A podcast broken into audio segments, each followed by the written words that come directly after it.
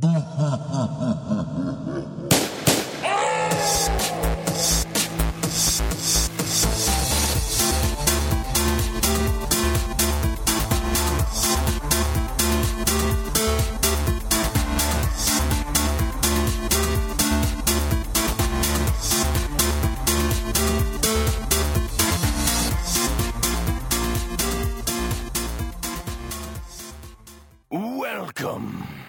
Herzlich willkommen zum Play Together Podcast, der ersten Folge nach unserer Nullnummer, wo wir ja schon ein paar Details angekündigt haben.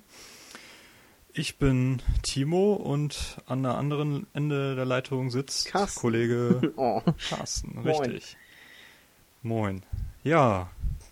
Also, wir haben uns gedacht, wir fangen einfach mal voll, volles Rohr an und würden uns mal so gegenseitig erzählen, was wir in letzter Zeit so gespielt haben. Was in der ersten Folge wahrscheinlich ein bisschen mehr sein wird als in den nächsten, da wir doch ein bisschen weiter ausholen.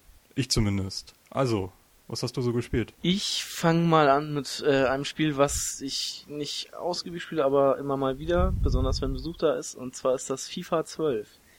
Ähm, FIFA. FIFA. Richtig. Ähm, ich bin nicht der große FIFA-Fan, sag ich mal so. Ich bin auch nicht der beste FIFA-Spieler überhaupt, das kann man so überhaupt nicht sagen. Aber mit mehreren Leuten bringt das Spiel doch schon ziemlich viel Spaß, weil man sich doch immer ziemlich aufregt und ähm, das Spiel eigentlich in die Hölle wünscht. Aber es macht immer wieder aufs neue Spaß. Ähm, Woran liegt das?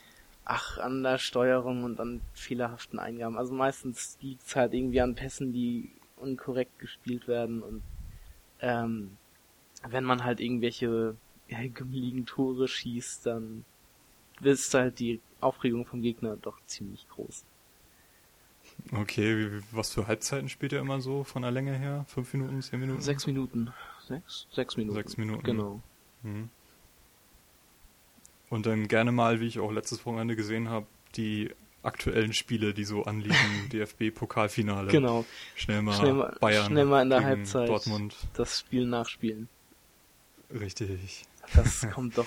Ja, also das letzte FIFA, was ich gehabt habe, war FIFA 64 auf dem N64. Grottenschlecht. Ich fand's damals super geil, als er noch den Torwart umholzen konnte und eine rote Karte bekommen hat. Ja, das ist heutzutage leider also nicht mehr so möglich. Das ist richtig. Ja, und danach Erfahrungen gesammelt in Pro Evolution Soccer 5, was wir bei der Bundeswehr in Turnieren gespielt haben. Ich habe, glaube ich, in allen Spielen, die ich gespielt habe, ein Tor geschossen. Insgesamt. also ich war grottenschlecht. Nee, das ist irgendwie nicht so meine Welt, muss ich sagen. Das Ja.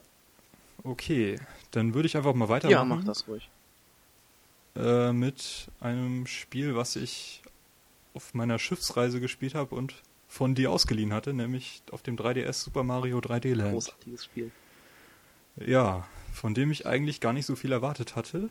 Ich habe auch gar nicht so viel gesehen, bevor ich es gespielt habe und dachte mir so, hm, ja, auf dem Schiff, auf dem Rechner habe ich jetzt nicht wirklich viele Spiele, deswegen nehme ich einfach mal den 3DS mit. Hast du mir dann ja auch ausgeliehen.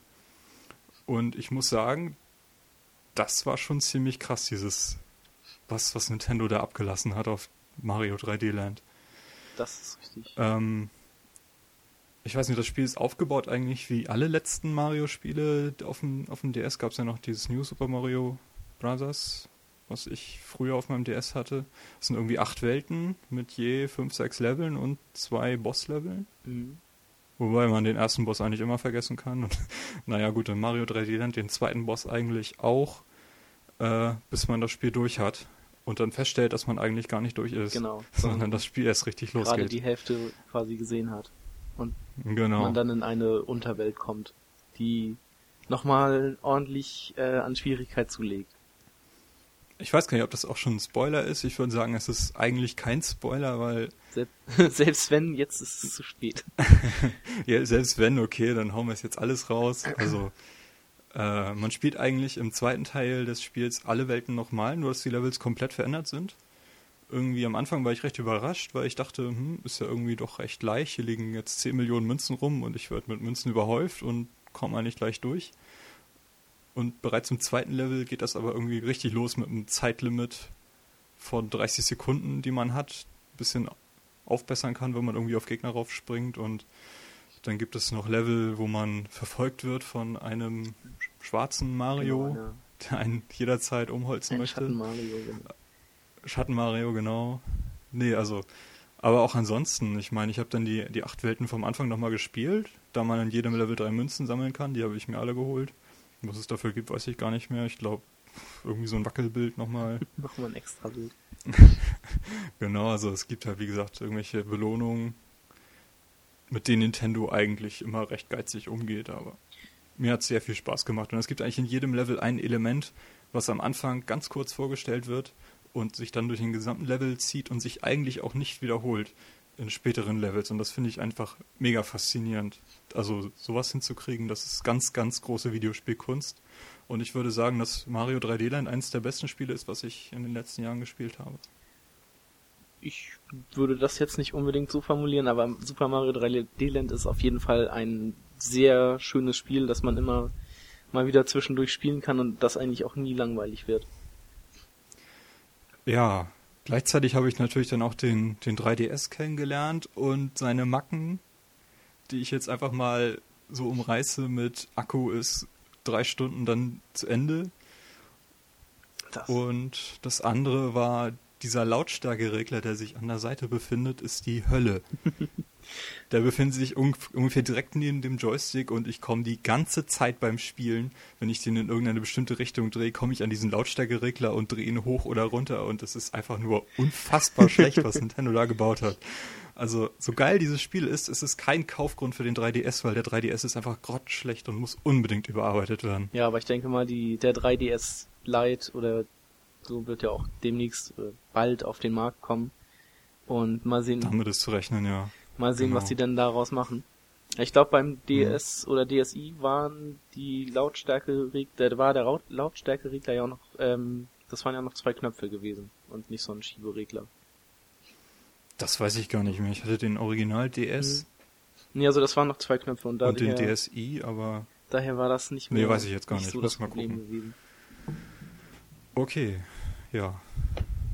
Wobei ich sagen muss, bei ähm, Mario 3D Land, das 3D-Feature ist ganz cool umgesetzt, aber auch nicht wirklich vonnöten.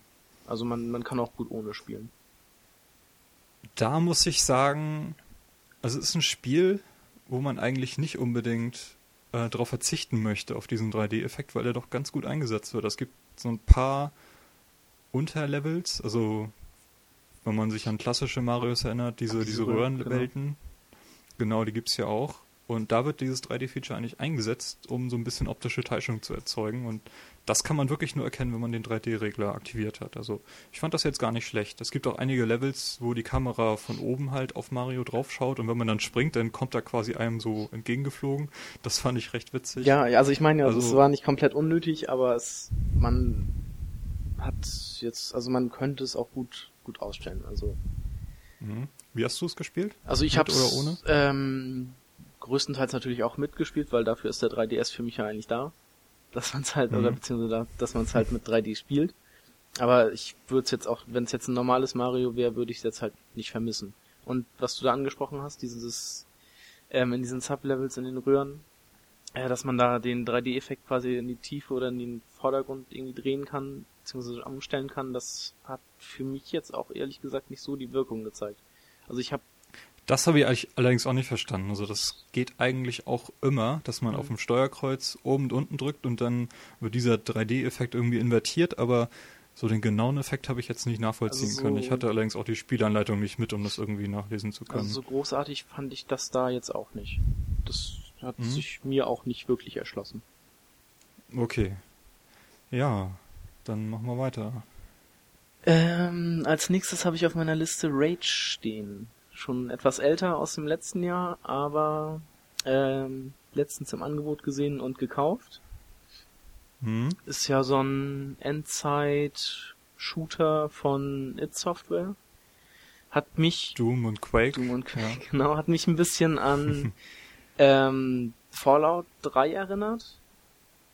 Ähm, also vielleicht mal um auf die Story einzugehen. Man ist, also die, ein Meteorit schlägt auf der Erde ein und man ist ein ja, Überlebender quasi, beziehungsweise man ist in so einer Arche gewesen und ist dann so ein, wie nennt sich denn, so ein, so ein Schlaf quasi. Ja, wachte halt aus so, einem, aus so einem Gefrierschrank auf quasi. Genau, man wacht halt aus so einem Gefrierschrank auf. Ähm, und hat das überlebt und ähm, man trifft dann halt auf weitere Überlebende, die den Einschlag des Meteoriten so direkt auf der Oberwelt überlebt haben.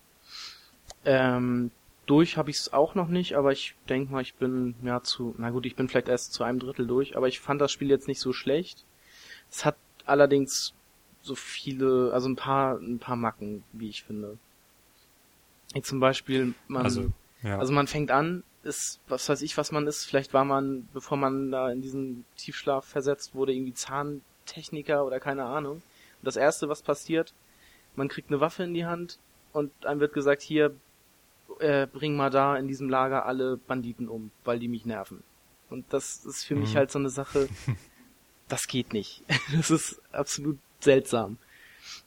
Ja, aber an sich, ähm, die Fahrzeugphysik, man fährt da auch viel mit Fahrzeugen ähm, durch die Gegend, die Fahrzeugphysik, die Lenkung, das fand ich auch nicht so gut umgesetzt. Das war ziemlich schwierig zu, zu fahren oder sich da reinzufinden. Ähm, ja, aber sonst ist es eigentlich ein ganz, ganz guter Shooter, wenn man nicht allzu Okay. hohe Erwartungen daran hat.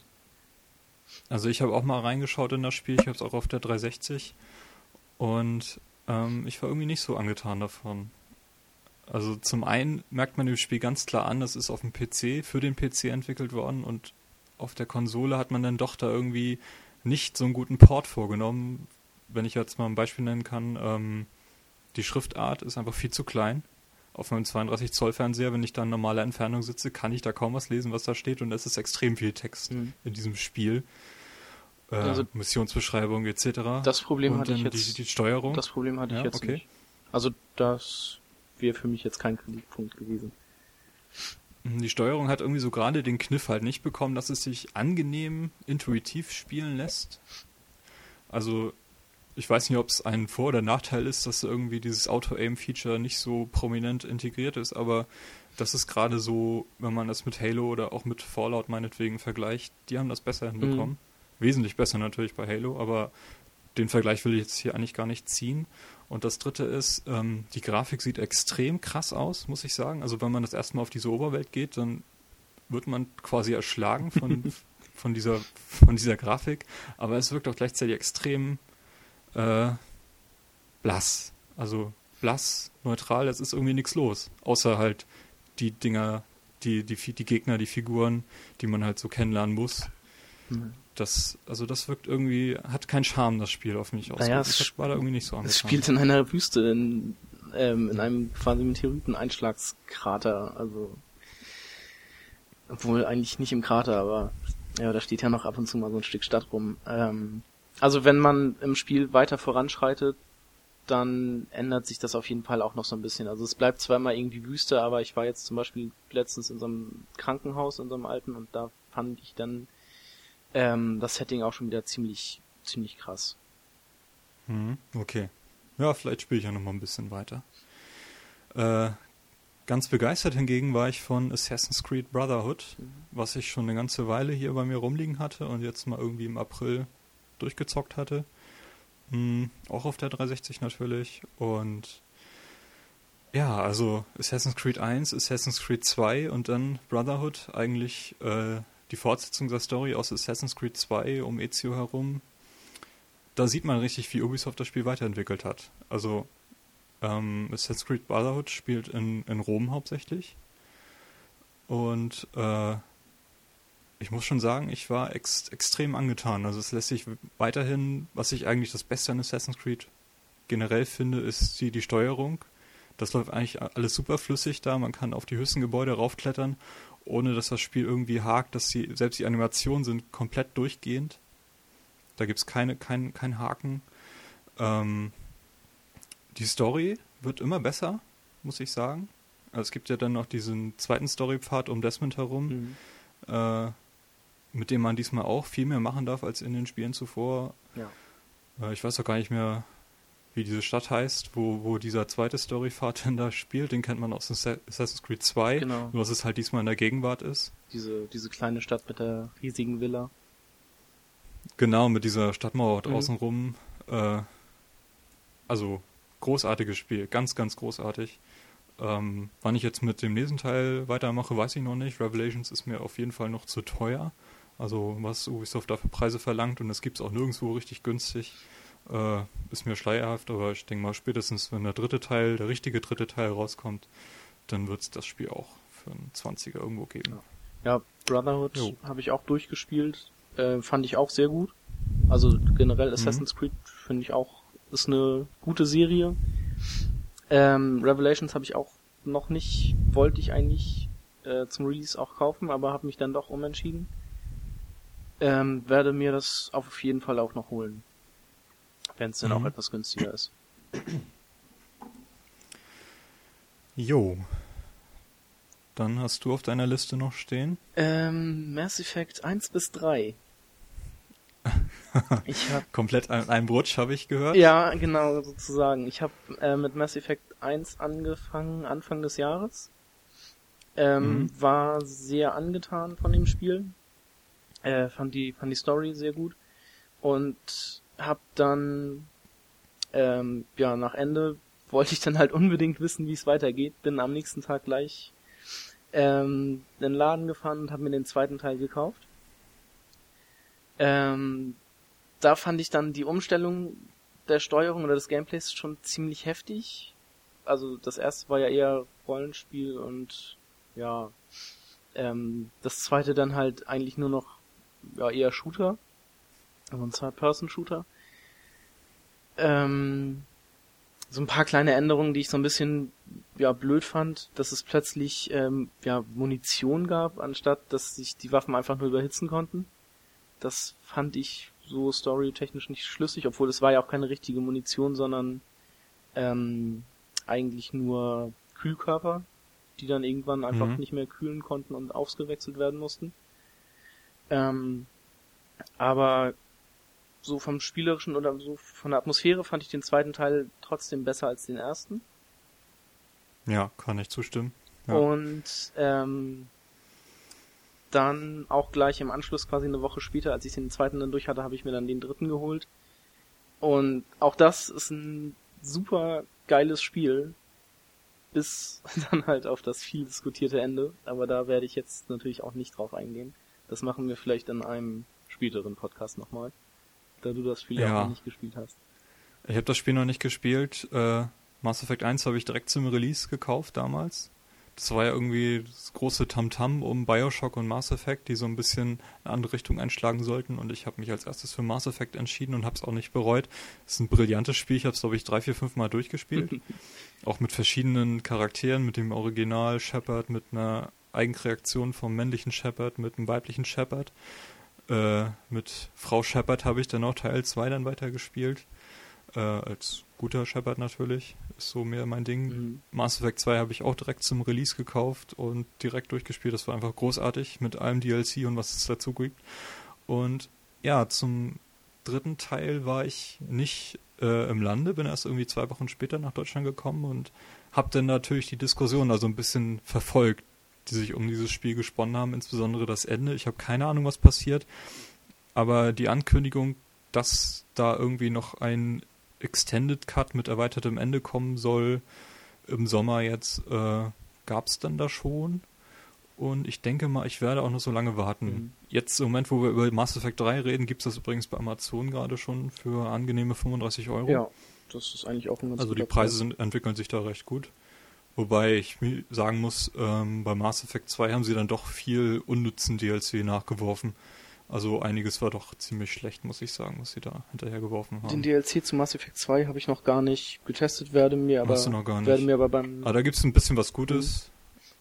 Mhm. Ähm, also hier die... Kann ich dir mal empfehlen, wenn ich, wenn ich mal genau weiß, wie das alles hieß. Ich glaube, die Ankunft, also diese Schnittstelle zwischen Teil 2 und Teil 3, die werde ich mir noch holen und das mit mhm. Liara, also diese, diese Shadow Broker den Shadow Broker. Shadow Broker, genau. Das war, glaube ich, der letzte. Der ist recht umfangreich. Also den kann ich auf jeden Fall empfehlen. Ich werde mich, wenn ich mal wieder etwas Luft habe zwischen den Spielen, auf jeden Fall nochmal an den ersten Teil setzen und dann wieder alles von 1 bis 3 durchspielen. Ich habe auch mein erstes, mein erstes Durchspielen war auch als, als guter männlicher Shepard.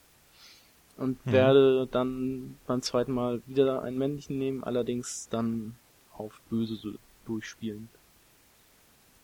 Und mal sehen. Ich weiß gar nicht, ich glaube, ich habe in Teil 1 noch einen bösen Shepherd geparkt, den ich mal irgendwie weiterspielen könnte. Ich habe es auf jeden Fall gut und böse mal durchgespielt.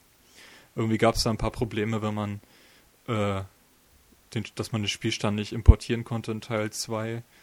Wenn man da irgendwie eine bestimmte Aktion am Ende nicht gemacht hatte, muss man einfach irgendwie den Schluss nochmal spielen. D dann geht das. Und bei Teil 2 zu Teil 3 gab es auch einige Probleme anfangs mit dem Charaterimport, vor allem mit äh, selbst gebastelten Gesichtern. Ja, das habe ich, davon habe ich gehört. Aber das, Ja, soll aber mittlerweile auch behoben sein, also da gibt es auf jeden Fall einen Patch. Ja, Mass Effect, ganz großartige Serie auf jeden auf Fall. jeden Fall sehr schön. Also da hat BioWare eigentlich was relativ richtig Gutes abgeliefert. Mhm. Das können die ja. ja, ich habe äh, im April erschienen Trials Evolution. Ah. Also wer hat's eigentlich nicht gespielt? Großartiges äh, Alle, die Spiel. keine Xbox haben. Alle, die keine Xbox haben, ja. Also es gibt ja, glaube ich, auch eine Flash-Version von, von Trials.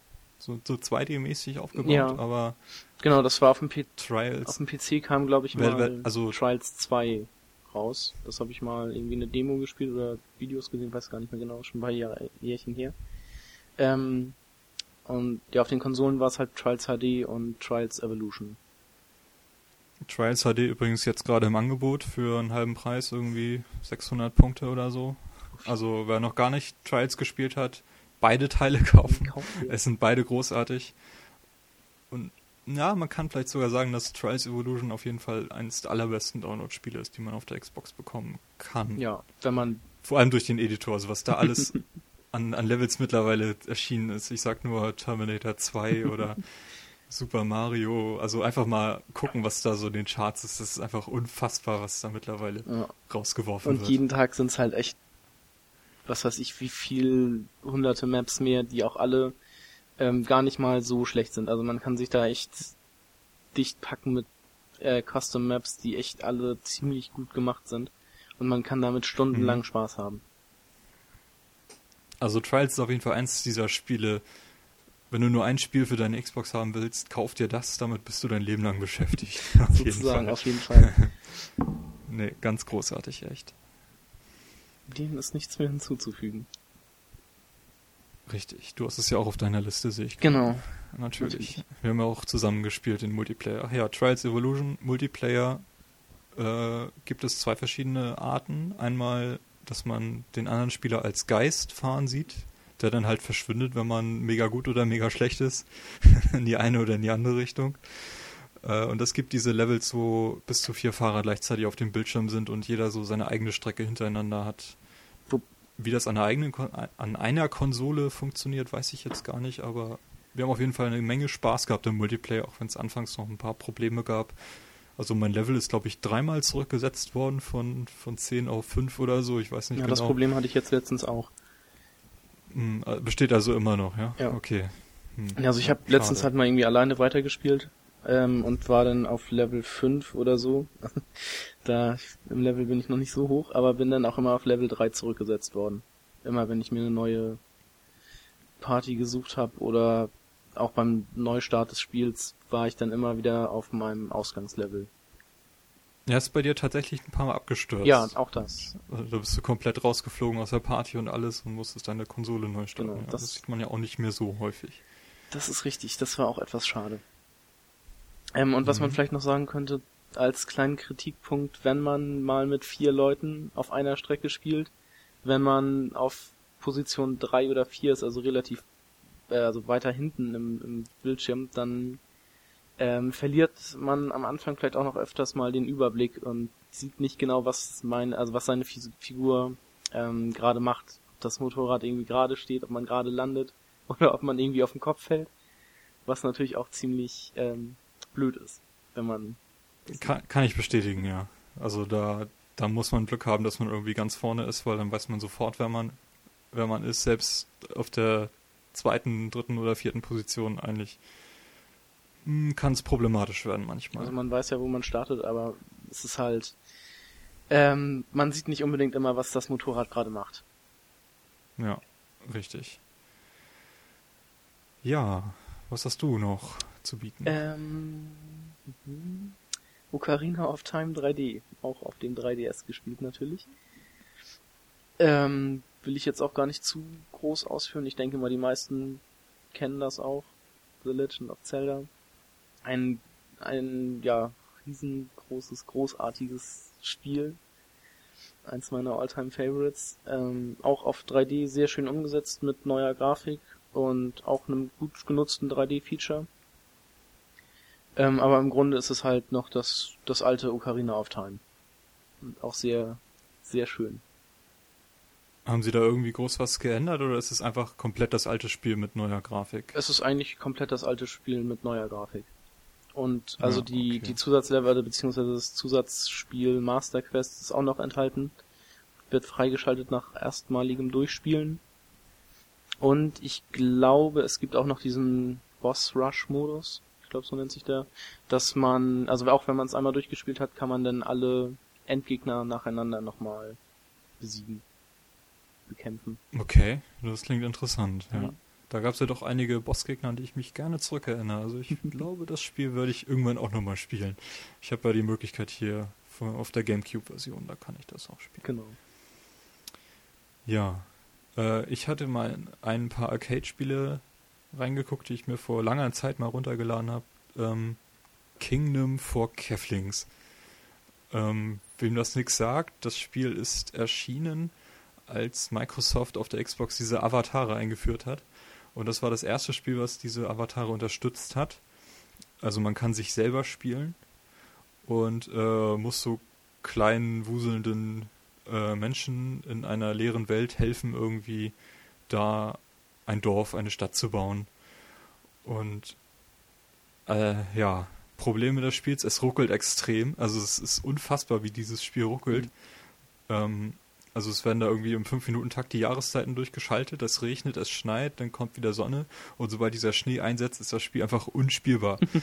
es wird auch unspielbar, sobald irgendwie ein neuer Musiktrack eingespielt wird, der dann auch einfach mal aufhört. Also total verbuggt dieses Spiel. Macht am Anfang noch Spaß, so in der ersten Spielstunde, wenn man da anfängt, erste Häuser zu bauen und Aufgaben zu erfüllen, dass dann noch mehr Keflings sich ansiedeln. Man muss so koordinieren, dass dann halt Holz abgebaut wird und Steine abgebaut werden. Ein, je mehr Rohstoffe man hat, äh, desto mehr Häuser kann man halt bauen.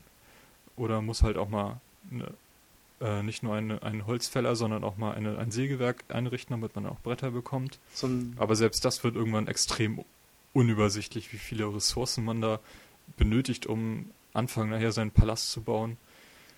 Kann ich nicht empfehlen, das Spiel. Es gibt ja mittlerweile den Nachfolger World for Keflings, heißt das, glaube ich. Äh, Habe ich aber noch nicht gespielt.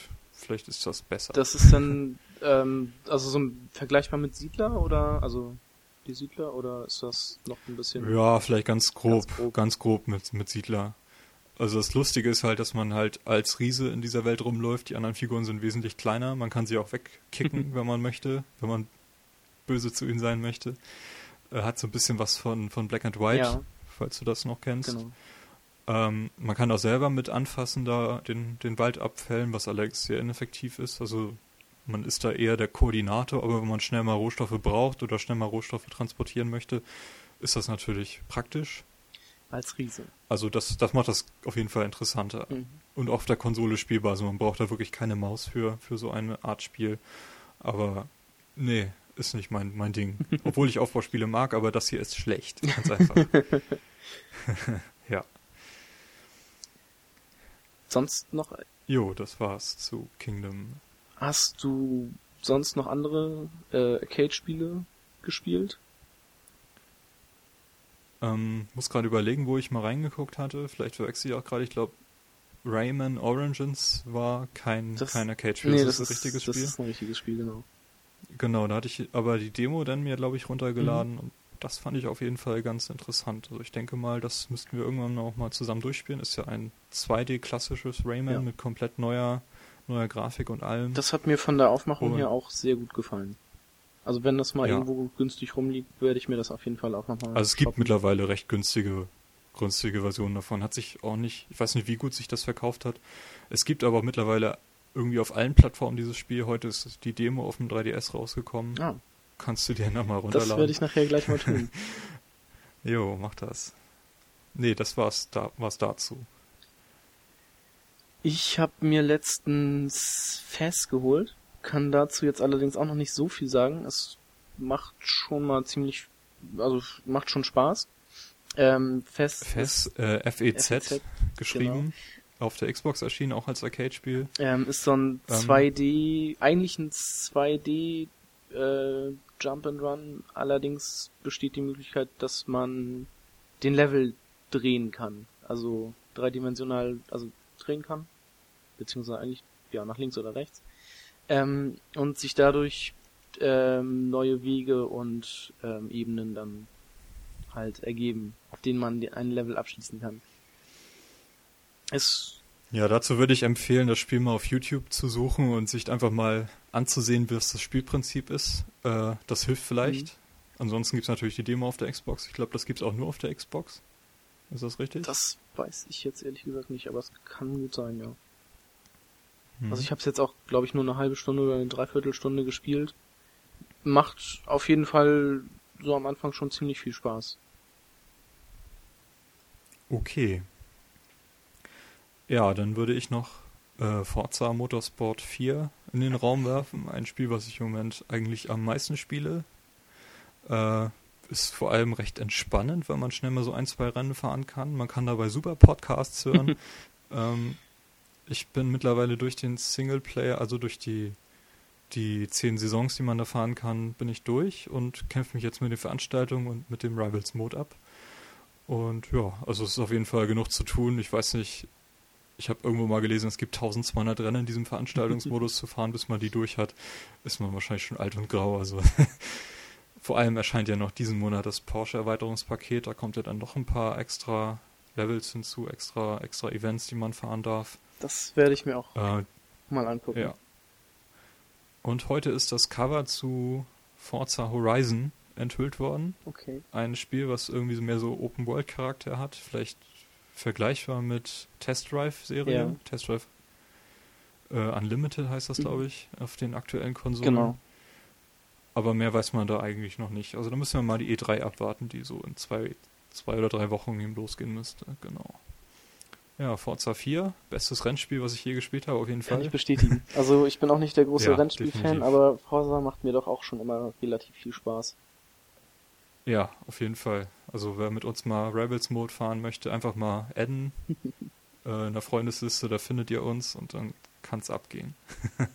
Ja, gegen Gerne. Timo wird's schon ein bisschen hakelig, aber mich sollte man doch immer... Aber ich kenne da noch wesentlich bessere. Ich würde mich da jetzt nicht als den Überspieler. also, ich sag mal, dass du, also ich, du bist schon gehobene Mittelklasse, würde ich so sagen. Ja, ich habe mittlerweile die KI auf den höchsten Grad gestellt und die ist mir immer noch zu leicht. Also ich fahre den so locker weg. Mhm. Das finde ich eigentlich ein bisschen schade, aber es ist halt entspannend, muss ich sagen. Das auf jeden Fall. Ja, also man kann gut nebenbei Mhm. irgendwie Musik oder halt Podcasts hören und dann schön Runde Forza fahren, das macht schon Spaß. ja, auf jeden Fall, auf jeden Fall. Ich habe auf meiner Ja, Liste was jetzt noch, noch? das ist kein Arcade-Spiel, das ist jetzt mal ein PC-Spiel. Ähm, The Whispered World aus dem Jahre 2009 ist ein Point-and-Click-Adventure von einer Hamburger Firma. Ähm, habe ich auch noch nicht lange gespielt, kann ich vielleicht im nächsten Podcast ein bisschen ausführlicher darüber reden. Ich bin da noch Ja. relativ am Anfang, also wirklich, ich habe da auch nur eine halbe Stunde reingeschaut. Ähm, ist aber sehr, sehr schön gezeichnet alles, also ähm, selbst gezeichnete Hintergründe und ähm, auch witzig gemacht. Ähm, ja, Story kann ich so, glaube ich, auch noch nicht genau was zu sagen. Es geht um einen, einen Clown, einen kleinen äh, Jungen aus dem Zirkus, einen eher traurigen Clown, der angeblich laut Intro die Welt zerstören wird. Und das ist halt ähm, so ein klassisches Point-and-Click Point-and-Click-Adventure und was ich bisher gesehen habe, äh, macht auf jeden Fall Spaß, also Lust auf mehr. Und ich werde das auch in den nächsten Tagen, Wochen mal wieder spielen und auch durchspielen. Ja, mit Point-and-Click-Adventures kann ich so gar nichts anfangen. Alles, was ich bisher angefasst habe, hat mich so zu Tode gelangweilt, inklusive äh, Monkey Island-Serie und so. Also es ist einfach überhaupt gar nicht meine Welt, muss ich einfach mal so sagen. Aber ich habe bei dir mal über die Schulter geschaut, als du es noch nicht gespielt hast. Sah zumindest recht, recht nett aus. Recht nett gezeichnet, ja. Und so ein Point. Was kostet das so? Weißt äh, du das? 10 Euro. 10 Euro. Steam wahrscheinlich. Nee, über Steam gibt's das nicht. Ich habe ich hab mir das bei ähm, äh, auch auf einem ja, Internetportal runtergeladen, also auf einem legalen Wege. Gamesload oder wie heißt genau. Games ähm, ja. Aber man kann es natürlich auch im Laden kaufen. Ja, also wir werden es auf jeden Fall in den Shownotes verlinken, da könnt ihr das dann nochmal nachschlagen. Genau. Richtig. Ja, ich würde dann nochmal ein iOS-Spiel auf dem iPhone empfehlen. Tower Defense Spiel, Tower Riders 2 heißt dies. Äh, ich habe zunächst die Light-Version runtergeladen, weil ich mal wieder Lust hatte auf ein Tower Defense Spiel und hat mich auf jeden Fall sehr begeistert. Die Light-Version bietet sechs Levels. Mhm. Gegner dürfen auf Straßen laufen oder äh, man darf auch mal eine Maze bauen, dass sie halt dann irgendwie da im Slalom rumlaufen müssen. Ähm, KI ist recht gut, also sie finden diese Maze auch und nur wenn man wirklich den Weg verbaut, dann gehen sie auch mal durch den Turm durch. Ähm, was mich anfangs recht begeistert hat, war halt, dass es wenige Türme gibt, die man dafür dann drei bis zu viermal ausbauen darf. Also ich mag das nicht, wenn man da irgendwie erschlagen wird mit Möglichkeiten, die man da hat. Ähm, insgesamt gibt es hier, lass mich lügen, sechs Türme, die man bauen kann. Plus äh, in jedem Level einen Hero-Turm, der halt zum Beispiel nach einer, nach drei Minuten irgendwie noch 30 extra Goldmünzen bereitstellt, mit dem man dann weitere Türme oder halt Türme ausbauen kann. Ja. Mm, ich habe es dann auch gekauft. Es kostet 4 Euro, glaube ich, 3,99, als ich es gekauft habe. Und es bietet die Möglichkeit, den Spielstand zu importieren, was mich verwundert hat. Also man kann den Spielstand aus der Light-Version importieren. Okay. Äh, das geht eigentlich sonst nicht bei Spielen. Also es öffnet dann kurz das alte Spiel und dann das neue wieder und dann hat man halt seinen Fortschritt mitgenommen. Allerdings keine Achievements dadurch freigeschaltet. Ist, also es wird nicht alles mitgenommen, äh, was man vorher gemacht hat.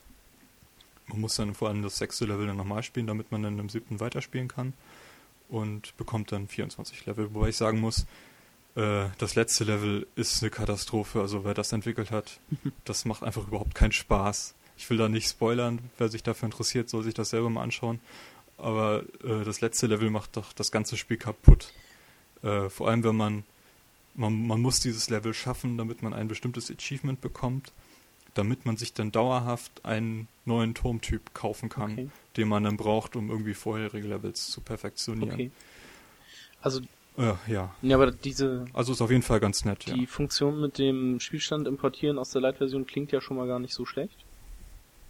Mhm. Ähm, obwohl ich jetzt auch sagen muss, Tower Defense ist wiederum überhaupt nicht mein Genre. Also da kann ich überhaupt ja, nichts Ich habe da auch verschiedene ausprobiert, so Geodefense zum Beispiel oder Plants vs. Zombies hat mich alles nicht so begeistert. Ja.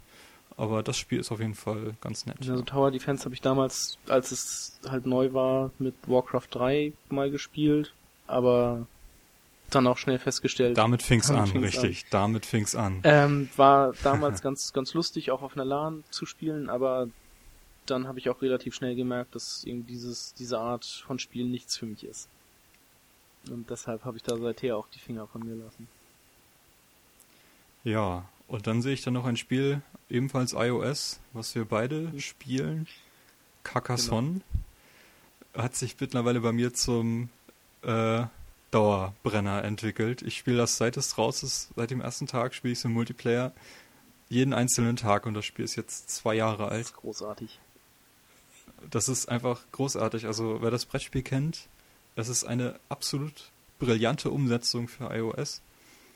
Äh, dafür, dass ich es jeden Tag spiele, heißt nicht, dass, es, dass ich jeden Tag eine Partie spiele, sondern dass ich vielleicht jeden Tag nur eine Karte setze.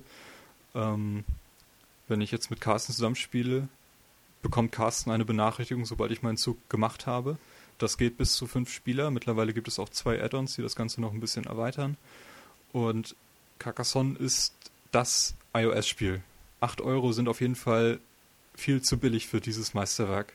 Ja. Es ist, es, man kann ein Brettspiel nicht besser umsetzen als so. Das muss einfach mal gesagt werden. nee, es ist schon ziemlich großartig und ich spiele es auch seit, ja, nicht ganz seit Tag eins, aber sagen wir seit Tag zwei. Ähm, und es ist einfach großartig. Es macht wahnsinnig viel Spaß. Es gibt auch Turniere, die ausgetragen werden. Jetzt startete, glaube ich, oder startet demnächst eine Liga. Genau, das wird über Twitter organisiert. Also es ist kein offizielles Turnier, mhm. aber trotzdem super, super genial, was hier alles geboten und dadurch wird. lernt man halt auch viele neue, neue Gegner, also neue Leute kennen, gegen die man spielen kann und ähm, es ist eigentlich, es ist wirklich großartig. Es macht immer noch Spaß. Ja, ich glaube, ich werde es in zwei Jahren immer noch spielen. Definitiv. Und wenn dann, ja, das war das, was ich auf meiner Liste stehen habe. Ja, meine Liste. Hast du noch irgendwas? Meine Liste ist eigentlich auch schon so gut. Also eigentlich ist sie abgearbeitet. Auf andere Spiele werde ich beim nächsten Mal dann noch eingehen. Die werde ich dann nochmal auskramen müssen und ich habe noch viel auf meiner To-Do-Liste abzuhaken. An Spielen, die ich noch spielen muss. Beziehungsweise endlich mal fertig bringen muss. Hm, bei mir sieht es nicht anders aus. Wird eher Zeitprobleme geben, wenn ich in nächster Zeit umziehen werde. Da werde ich dann doch eher weniger spielen können. Aber wir haben auf jeden Fall genug vor uns, würde ich sagen. Das ist richtig. Und genau, der Stapel das war's wächst. dann mit dieser ersten Kategorie, was wir in letzter Zeit so gespielt mhm. haben. Und ich würde sagen, wir machen dann gleich auch weiter mit einer Kategorie, die wir uns überlegt haben. Äh, Best Games Ever. Ja. Ursprünglich hatten wir gedacht, wir nennen diese irgendwie Retro. Äh, aber das würde vielleicht nicht weit genug gehen, da wir doch auch recht neue Spiele teilweise vorstellen werden, so wie heute auch. Es geht darum, dass wir in jeder Episode ein bestimmtes Spiel vorstellen, welches für eins der besten Spiele aller Zeiten mhm. halten. Und in der ersten Folge ist das, ne? Resident Evil 4. Richtig, wie angekündigt in unserer Nullnummer. Äh, Resident Evil 4 erschienen 2005 Fünf. in Japan. Im Januar, uh, bei uns im März. Im, Im Januar schon in Japan? Kam es da nicht sogar später? Mm, ja, doch. Nee, nee, das kam früher. Bei uns am 18. März 2005. Nee, November war die PlayStation 2 Version, sehe ich gerade. November, Ende des Jahres, genau. genau. Ähm, richtig, also ich hatte mir damals im Februar gleich nach dem schriftlichen Abitur ein Gamecube gekauft. Mhm weil ich dieses Spiel spielen wollte, was dann im März rauskam.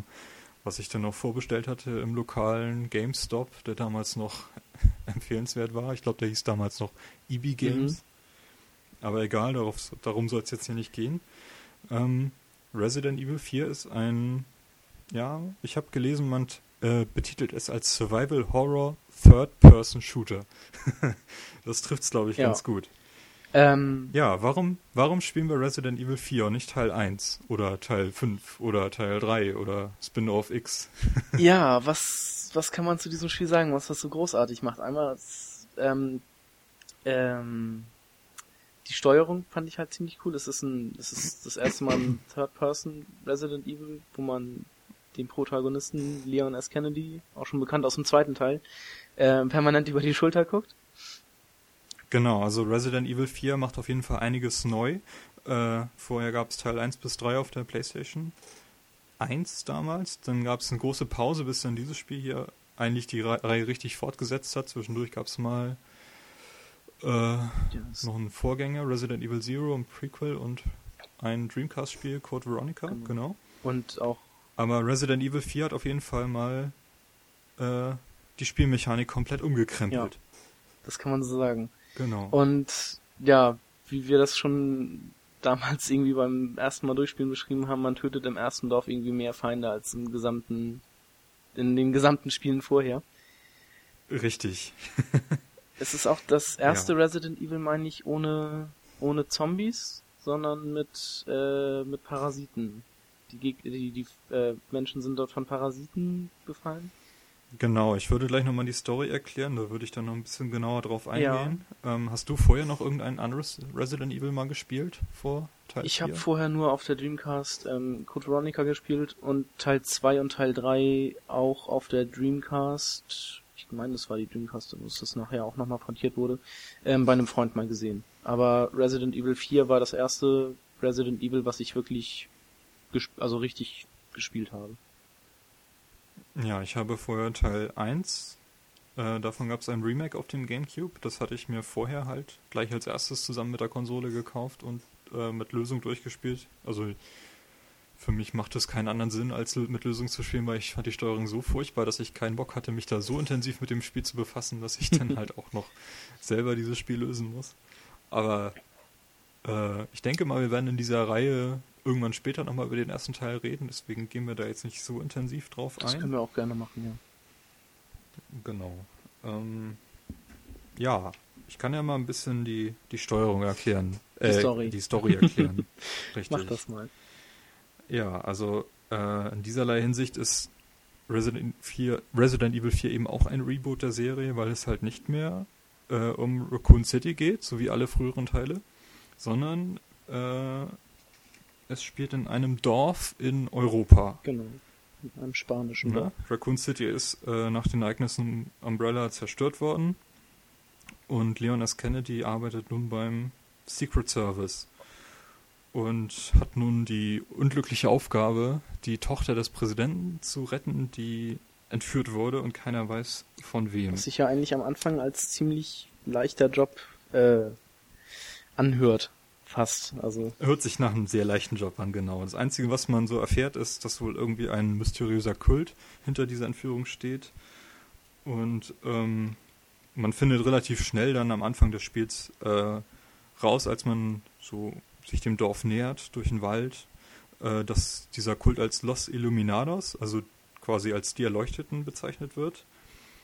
Ähm, ja, man wird dann relativ schnell im Dorf gefangen geno genommen und mit einem mysteriösen Virus infiziert, nachdem man sich bereits mit einigen Dorfbewohnern herumschlagen durfte. Äh, dieser Virus heißt äh, Las Plagas. Und als man dann wieder aufwacht nach dieser Inf Infizierung, sitzt man Rücken an Rücken mit einem, ich glaube, das war ein ehemaliger Wissenschaftler, ist das richtig? Luis Serra hieß War er? das nicht nur ein Polizist? War er auch, war er auch Wissenschaftler? Äh, Habe ich mir jedenfalls so notiert. Ich denke, also irgendwie so wird es gewesen ich glaub, sein. Er ist auf jeden glaub, Fall sagt, tiefer involviert, als man. Ich glaube, er sagt am Anfang nur, dass er Polizist ist oder irgendwie sowas war das, glaube ich. Genau.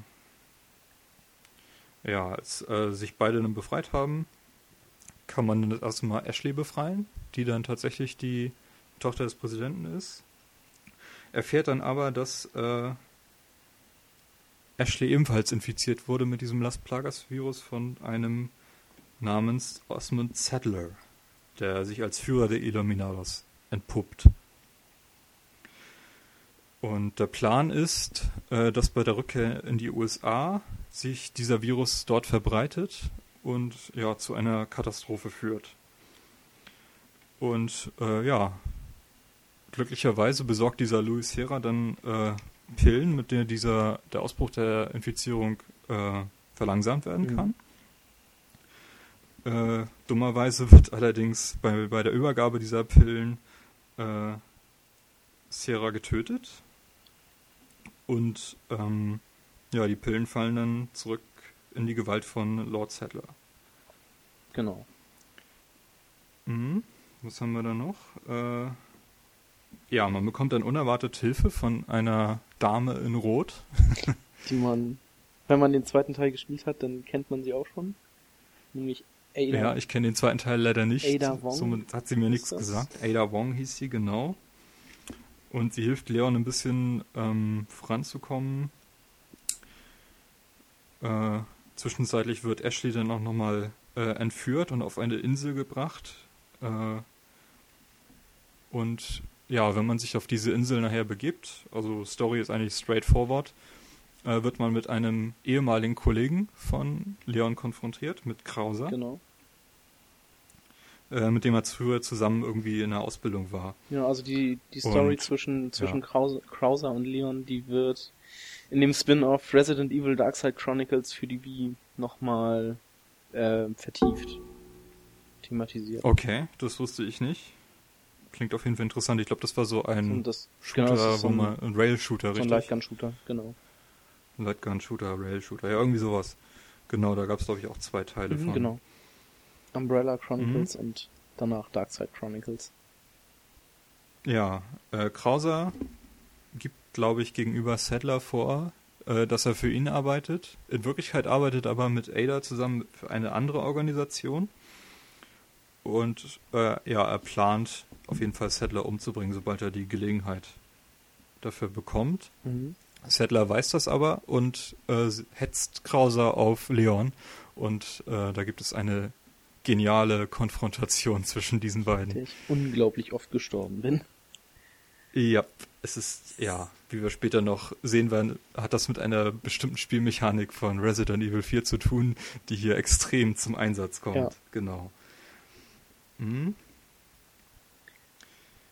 Ja, nach, den, nach, diesem Kampf hat man dann die Möglichkeit, den Virus äh, aus, den, aus, dem Körper von Ashley und sich selber, also aus Leon, äh, zu befreien, zu entfernen. Da gibt es irgendwie so einen Medizinraum mit einer medizinischen Apparatur, keine Ahnung, irgendwelche Strahlung wird da halt angewendet. Ich glaube, die. Und dann ist, ist man. Ich, ich glaube, ja. diese Parasiten werden mit so einem, so einer Art Elektroschock oder sowas getötet, noch im, im, im Frühstadium, bevor sie sich halt dem, den Körper, des, des Körpers bemächtigen. Und dadurch ist man sie dann irgendwie los.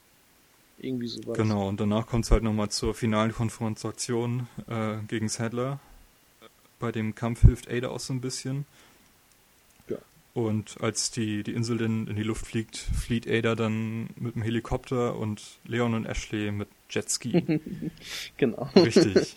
Der da dann so rumsteht. Legendär. Ja, also ich fand auf jeden Fall, dass die Story äh, annehmbar ist für so ein Survival-Horror-Spiel. Hat mir auf jeden Fall Spaß gemacht, man kann ganz gut folgen. Äh, sie wird erzählt durch so ein paar iPhone-Einblendungen, sage ich jetzt mal. Also Videotelefonie, mhm. die sich auch gerne mal einige von den Bösewichten einhaken. Genau. Also am Anfang spricht man noch mit ähm, Hannigan, das ist Leons mhm, Vorgesetzte. Mhm, genau. Und ich glaube, sobald man in die Burg kommt, was dann halt, also man ist erst in diesem, in diesem Dorf und vom Dorf aus geht's dann halt weiter in die Burg und ich glaube, ab da spricht man dann, oder hackt sich der, äh, wie hieß er, Ramon Salazar ein. Genau, einer der Handlanger von Zettler hackt sich dann als erstes da rein genau. und dann trifft, ja. Dann, dann redet der immer über Redet dieses, man nur noch mit ihm, genau. Und ähm, als man dann, wenn man dann auf der Insel ist, spricht man dann über dieses, dieses Gerät dann direkt mit Lord Zettler. Mhm das ist auch so, ein, so, eine Eigenschaft von diesem Spiel, äh, dass man die Figuren halt recht früh im Spiel kennenlernt, gegen, mit denen man später aufeinander trifft. Ja. Äh, sie sind genial inszeniert auf jeden Fall. Und man freut sich dann natürlich auf den, den Bosskampf, der sich natürlich unweigerlich ankündigt. Also es gibt da mehrere geniale Bosskämpfe, das kann man auf jeden Fall schon mal festhalten. Das ist richtig. Die sind alle sehr, ja. sehr gut und auch ähm, ja sehr hart gemacht wie ich finde. Ja, also zu Beginn des Spiels hat man zwei Schwierigkeitsgrade zur Auswahl, normal und Lang. easy. Genau. Äh, wenn man es durch hat, wird dann noch der, wird glaube ich hart, wird glaube ich nur, wird noch ein vierter freigeschaltet, ich glaube nur noch ein, ein dritter Schwierigkeitsgrad. Ich weiß nicht, ob es danach vielleicht sogar noch ein viertes, wie viel im vierten gibt, das weiß ich leider nicht irgendwie. Müsste man eigentlich wissen, so oft wie wir das Spiel beide durchgespielt haben. ja. Definitiv, ja. Nee, äh, es gibt allerdings auch die Möglichkeit, dann mit den Waffen aus dem ersten Durchgang das Spiel direkt weiterzuspielen. Genau. Und allerdings anders, anders als jetzt bei zum Beispiel Resident Evil 5 kann man nur den gleichen Schwierigkeitsgrad mit den Waffen wieder von vorne beginnen. Wenn man einen anderen Schwierigkeitsgrad wählt, fängt man wieder bei Null an. Also mit, Pistole. Okay. Ja richtig. Und sonst kann man halt alle Waffen, die man hatte, voll getuned behalten und ins nächste Playthrough mitnehmen. Ist auf jeden Fall witzig gemacht, denn wenn man bestimmte äh, Vorgaben erfüllt, zum Beispiel das Spiel in, keine Ahnung, unter 10 Stunden durchspielen, mhm. darf man sich dann an dem endlosen Raketenwerfer oder anderen Goodies halt erfreuen. Ja. Man kann nicht nur neue Waffen freischalten, sondern auch Rüstungen für Ashley, ja, was auch sehr praktisch ist. eine Ritterrüstung. Ja. Weil dann, ähm, wenn sie diese Ritterrüstung trägt, kann sie auch ähm, nicht mehr von Gegnern entführt werden, weil sie in dieser Ritterrüstung ein, einfach zu schwer ist und immer wieder fallen gelassen wird. Richtig. Also was man sagen muss, sobald man Ashley getroffen hat, begleitet sie einen, bis sie halt storymäßig wieder entführt wird. Und sobald sie einen begleitet, darf man ihr Befehle geben, stehen zu bleiben oder zu folgen eben. sich in der Kiste zu Man- verstecken. Genau, man muss sie heilen, Ja, wenn sie irgendwie verletzt ist. Äh, sie wird gerne, sie wird nicht von Gegnern angegriffen, sie wird von Gegnern entführt. Also sie tragen sie weg, weil sie halt lebendig haben wollen.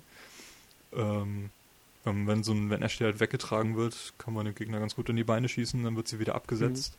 Äh, in einigen Gefechten kann man sie auch in eine Kiste setzen, die irgendwie strategisch günstig am Levelbeginn dann halt aufgestellt worden Genau. ist. Äh, dann versteckt sie sich dort. Und es gibt eine Szene, wo man Ashley auch direkt steuern kann.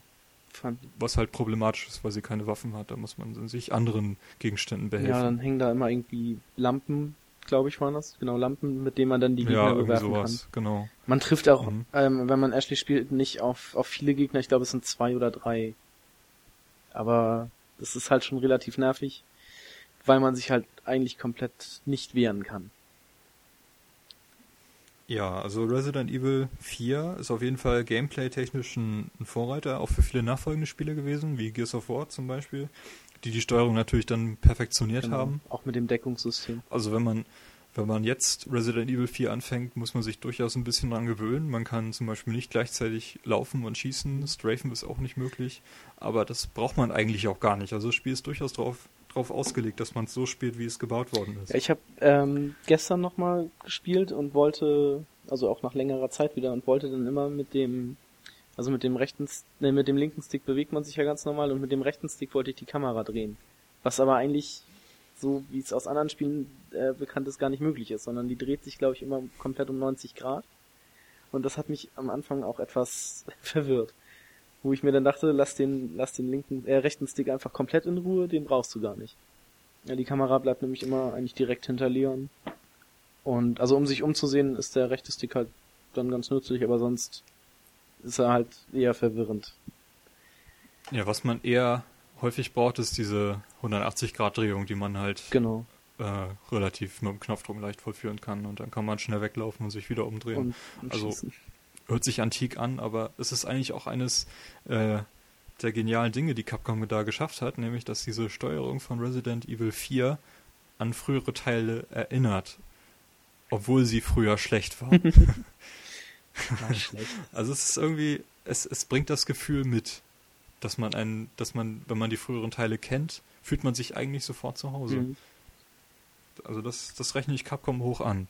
Und was sonst halt noch äh, häufig passiert, sind kontextsensitive Aktionen, dass man irgendwie vor einer Leiter steht und die umwerfen kann. Auch sehr witzig, wenn mehrere Gegner daran. wenn Gegner draufstehen, richtig.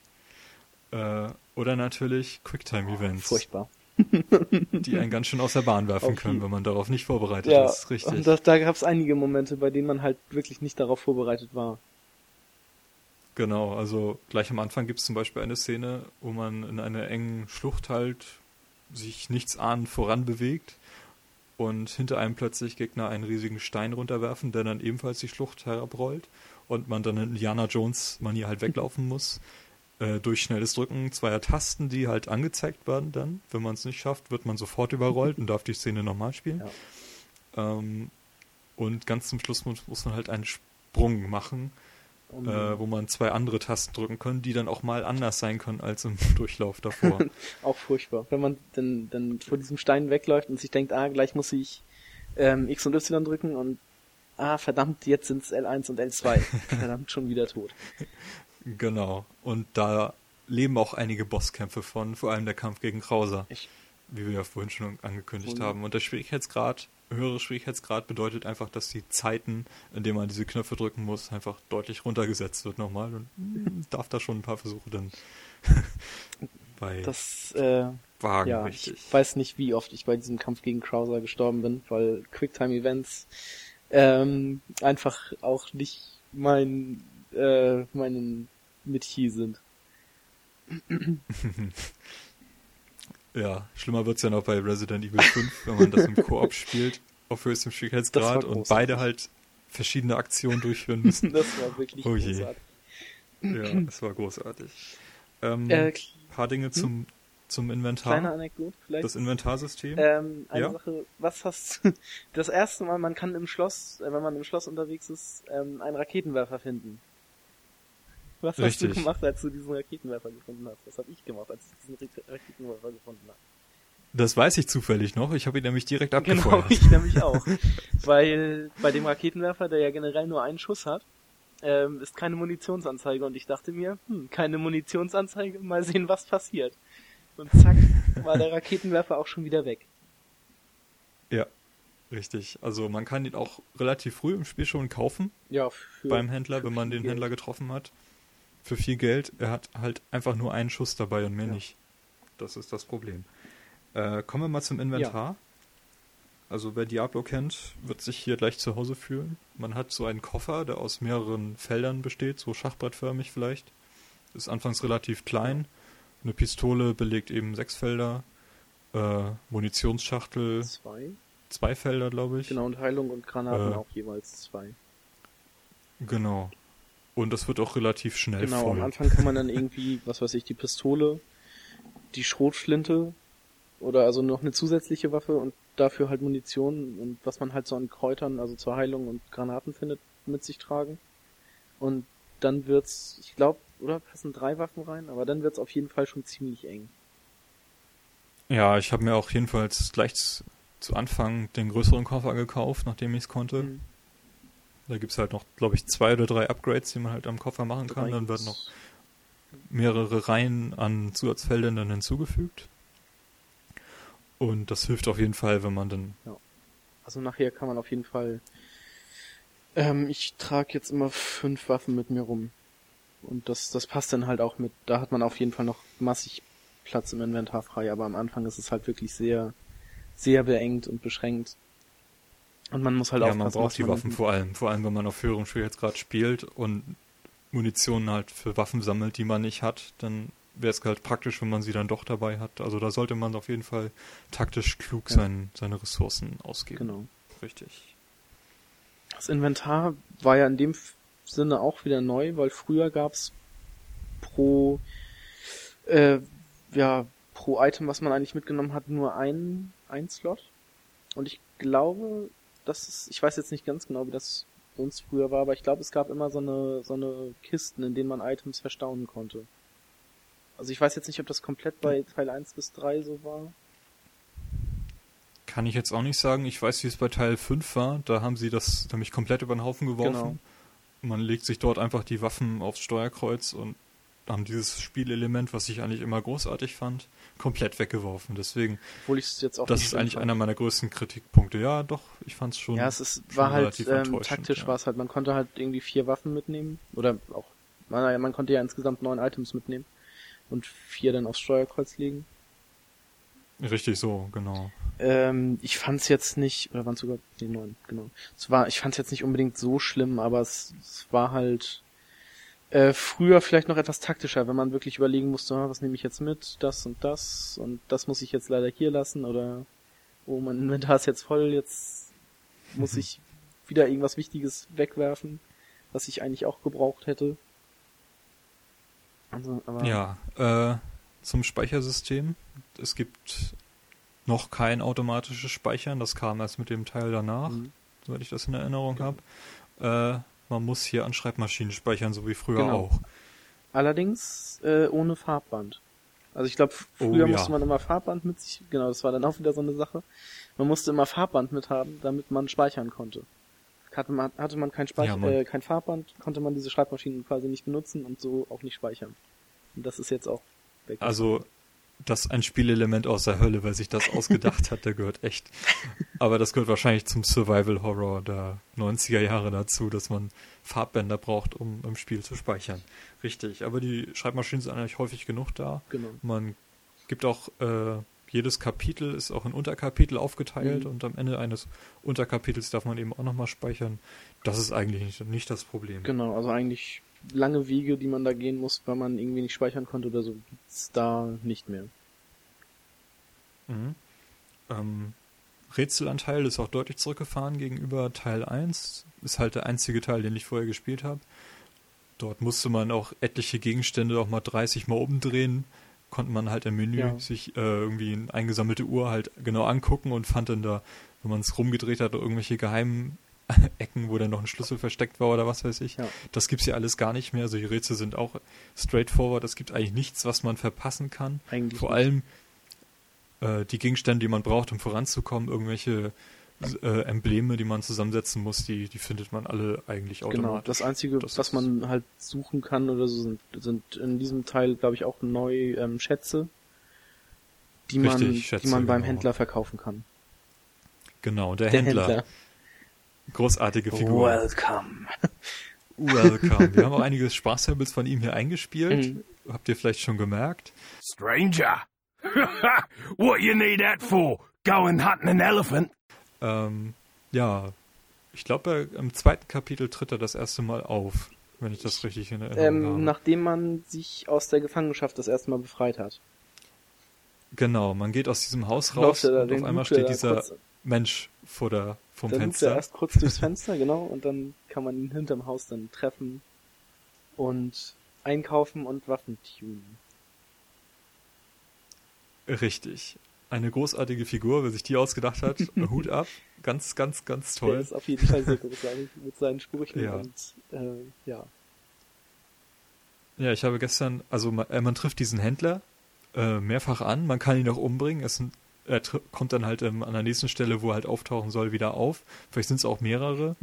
er sieht immer gleich aus, bezeichnet dann immer als Stranger, obwohl eigentlich er selber eher das Stranger sein müsste, so wie er aussieht mit seinem Mantel, wo er 10.000 Waffen halt drunter versteckt hat. Genau. Ja, genau. Als ich zuletzt gespielt habe, habe ich irgendwie einen Laden von ihm entdeckt, der halt von bis unter das Dach vollgepackt war mit Waffen. äh, dort konnte man auch aufs Dach klettern. Und wenn man die Kisten richtig herumgeschoben hat, konnte man in seinen Laden hineinklettern und konnte sich dann da noch Munition klauen. Das ist unfassbar, Das war was, beim- was dort alles Das los war ist. beim See, glaube ich. Wenn man, wenn man den ja, See genau, er war in der. Nähe des Sees. Genau. Richtig.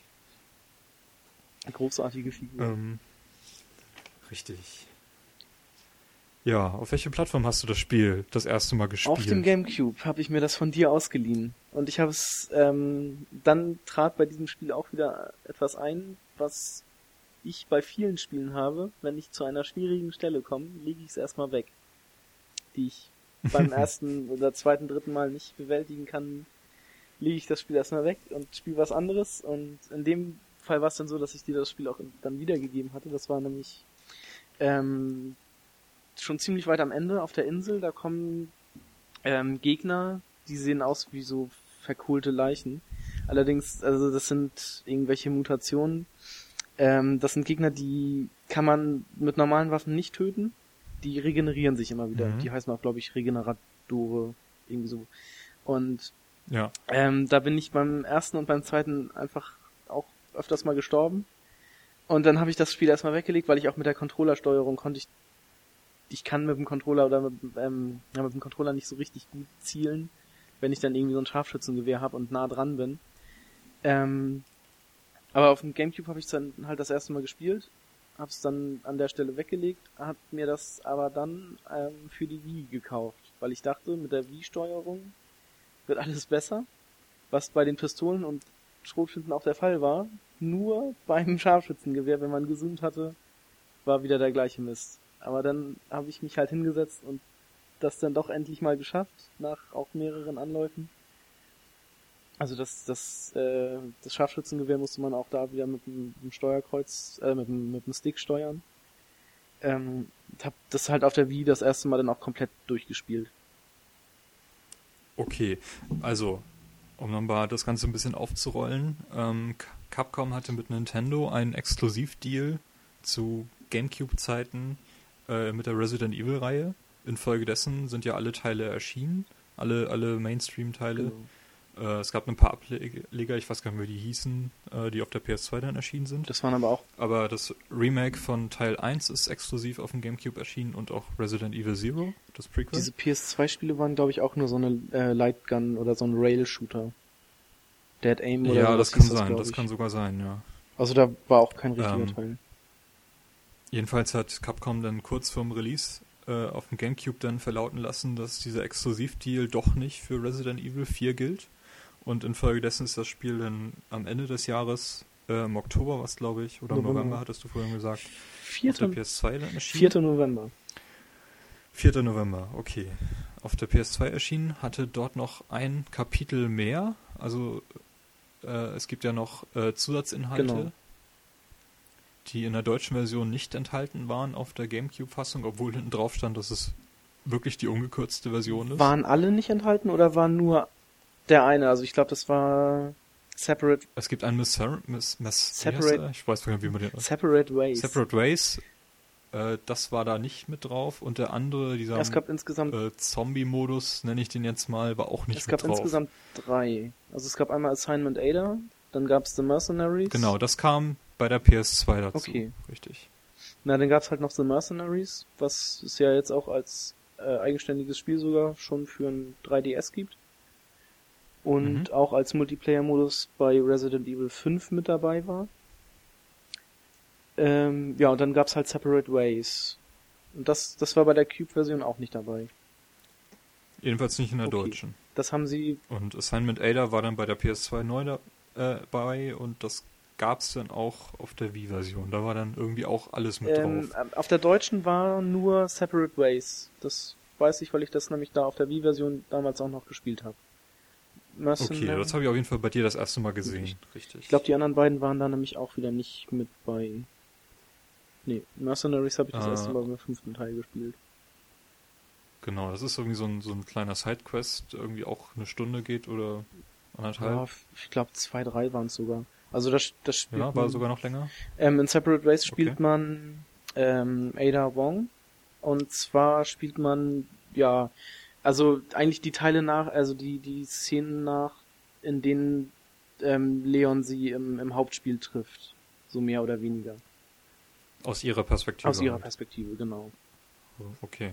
Und dann gab's da ja halt noch dieses Assignment Ada und ich da muss, das ist dann nochmal ein extra, ja, Mini, ja nicht Minispiel, aber ein kleiner äh, Zusatz gewesen, wo man dann als Ada auch rumläuft, aber dann halt nicht diese, diese Story-Begegnung mit Leon dann hat, sondern extra Missionen erledigt und fünf Las Plagas-Proben sammeln muss. Okay. Also eigentlich nicht so der Rede wert. Genau. Im Vergleich zum Hauptspiel jedenfalls. Das soll ja allerdings aber alles bei der bei der Xbox-Version mit bei sein. Meine ich. Genau. Da sind wir aber noch nicht. Äh, es gab vor der Wii-Version 2007 noch die PC-Version, Genau. äh, die dadurch Aufmerksamkeit erregt hat, dass sie keine Maussteuerung unterstützt hat. äh, da haben sich viele drüber aufgeregt. Also man musste ein Gamepad benutzen. Irgendwann haben dann gab es dann so ein Fanpatch, ne? Mod-Patch, Fan-Patch, richtig, die dann die Maussteuerung selber eingebaut Mhm. haben. Äh, dann kam 2009 eine iPhone-Version raus. Ich habe sie nicht getestet, aber ich denke, auf so einem iPhone ist es auch etwas furchtbar zu spielen. Ja, also solche Spiele kann ich generell nicht auf dem iPhone spielen. Ich habe gerade nochmal geguckt, es gibt eine Light-Version davon im Store, wo man sich jeden einzelnen Level dazu kaufen kann, wenn man möchte, für 79 Cent. Oder man kauft sich gleich die fertige Version für 4 Euro waren es, genau, glaube ich. 3,99. 4 Euro. Ähm, ja, zum iPad-Release kam auch noch mal eine iPad-Version. Kenne ich auch nicht, habe kein iPad. Äh, ja, und dann kam im letzten Jahr die HD-Version auf der Xbox und der PS3, Das, die man sich dort für 20 Euro herunterladen kann. In Japan sind die Versionen sogar auf DVD erschienen, habe ich gesehen. ja, genau. Und hier halt Finde auf ich eigentlich ein bisschen schade, dass sie es nicht und gemacht hier kamen sie auf dem Arcade-Marktplatz. Allerdings, ich glaube auch mit 400 Gamerscore anstatt 200 als Neuerung. Nee, sind sogar 1000. richtig. Das, Das war's. sind Games on Demand-Spiele. Richtig, das war's. Deswegen hat mich erst recht gewundert, warum sie nicht als DVD erschienen sind. Ja, wobei die Achievements eigentlich großer Quatsch sind, weil da haben sie sich echt überhaupt nichts einfallen lassen. Ja, man, man kann die eigentlich relativ das ist so einfallslos. Naja, aber Ja. sie mussten das halt wahrscheinlich irgendwie vollkriegen und na gut, ab, auch da hätte Ich weiß nicht, also da hätte man noch ein bisschen was rausschlagen Das können. äh, auf jeden kann natürlich Fall. sein, ja. Ja, ähm, ja, Resident Evil 4 hat ja doch eine recht äh, lange Entwicklungszeit gehabt. Ich habe mir ein bisschen in der Wikipedia-Seite gestöbert und dort gesehen, dass das Spiel im Dezember 1999 das erste Mal erwähnt wurde. Okay. Äh, die offizielle Ankündigung kam aber erst im November 2002. Äh, wobei das Spiel da zu 40% fertig gewesen sein soll und über den Haufen geworfen Ja. wurde. auf der E3 2003 haben sie eine neue Version gezeigt. Äh, der Trailer von dieser neuen Version ähm, war dann auch auf einer Pre-Order-DVD in Japan enthalten und kann man mittlerweile auf YouTube sich anschauen. Ich habe da auch mal einen Link in die Shownotes reingesetzt. Ähm, danach wird das Spiel nochmal umgeworfen. Und wenn man sich diesen Trailer auch mal anschaut, sieht man auch, dass dort noch die alte, das alte Resident Evil Spielprinzip äh, eine große Rolle gespielt hat. Also mit starrer Kamera oder Kamera, die halt aus irgendeinem Winkel halt dem Spieler folgt und nicht wirklich komplett Third Person. Genau, also ähm, ich habe immer hinter einem. Ich hatte mir den Trailer jetzt vorhin nochmal angeguckt und da war das halt so, dass ich glaube beim, also wenn man gezielt hat, mit der, mit der Waffe gezielt hat, dann ging die Kamera in eine äh, Third-Person-Ansicht, aber sonst waren es äh, starre Kameras, also immer feste Kamerawinkel, die äh, auch aus früheren Spielen bekannt waren. Also so die Kameras aus früheren, früheren Spielen bekannt ist. Gut. Ja, fällt dir noch was zu, zu Resident Evil 4 ein? Ähm, Bevor wir zum Fazit so kommen. auf die Schnelle nicht. Das ist das erste Spiel gewesen, bei dem ich mal einen, einen Speedrun gewagt habe. Den allerdings Richtig, das Spiel ist Speedrun-fähig, auf jeden Fall. Man findet auch eine ganze Menge auf YouTube oder einschlägigen Speedrun-Seiten, da gibt es ja doch eine ganze Ich Menge. habe das jetzt allerdings auch Und nicht. du hast ja auch ziemlich viel Zeit reingesteckt in diesen Speedrun, richtig? ja, also ich habe das jetzt nicht so exzessiv betrieben und wollte da wirklich, also ich habe angefangen ähm, und wollte wirklich einen Speedrun machen und dachte mir dann aber, boah, ich habe hier jetzt schon die geilsten Waffen, ich bring einfach doch alle um. das klingt jetzt ein bisschen blöd, aber ähm, nein, ich habe nachher die, äh, der, der schnellste Speedrun, den ich quasi gemacht habe, das waren auch noch sechseinhalb Stunden oder sechs Stunden, was für einen Speedrun relativ langsam ist. Also das geht auf jeden Fall noch schneller, wenn man wirklich nur durchläuft. Was ich bestimmt nochmal bei der Xbox-Variante ausprobieren werde. Äh, weißt du noch die ungefähre Spielzeit, um einmal durchzukommen von null, wenn man es normal spielt? Ah. Normalsterblicher? Ich glaube, ich habe so Das war auf jeden Fall eine ganze 14, Menge. 15 Stunden. Kann das sein? Ich glaube, ich habe sogar noch länger gebraucht damals. Ich müsste auf meinen, also es war auf jeden Fall. ich müsste mal auf mein genug. Safe Game gucken, wie weit ich da jetzt so bin. Ähm, aber das war schon nicht wenig. Das ist richtig. Mhm. Ja. Also, mein Fazit zu diesem Spiel. Ich würde sagen, es ist in den, im letzten Jahrzehnt für mich das prägsamste Spiel gewesen, was ich gespielt habe. Muss ich ganz eindeutig Ja. sagen. Ähm, das Spiel lässt mich, also wenn ich heute einen Third-Person-Shooter spiele, Gears of War etc., muss ich es immer mit Resident Evil 4 im Kopf vergleichen. Das ist für mich so die Referenz Ja, auf jeden Fall. mit dem ich also solche Spiele vergleichen muss. Ähm, es bleibt im Kopf, also man erinnert sich an unzählige Szenen aus diesem Spiel, das kann man von anderen Spielen nicht sagen. Ich habe Anfang des Jahres Gears of War 3 gespielt, äh, da erinnere ich mich an kaum irgendwas, außer vielleicht die eine Szene aus dem Eine Footballstadion. Stadt, die Hannover heißt. Aber genau, aber das war's denn und aus Resident Evil 4, das kenne ich irgendwie, also da, da kenne ich endlich viel, endlos viele Szenen, Ja. viele Figuren, auch mit Namen etc. Also es ist einfach eine Referenz auf ist jeden sehr Fall. viel hängen geblieben, das ist bei mir auch so, ja. Wobei ich sagen muss, es ist ja so ein, so ein Survival Third-Person-Horror und ähm, eigentlich ist es gar kein Horror mehr. Also es gibt im gesamten Spiel, für mich gab es nur eine einzige Szene, bei der ich mich wirklich erschreckt habe.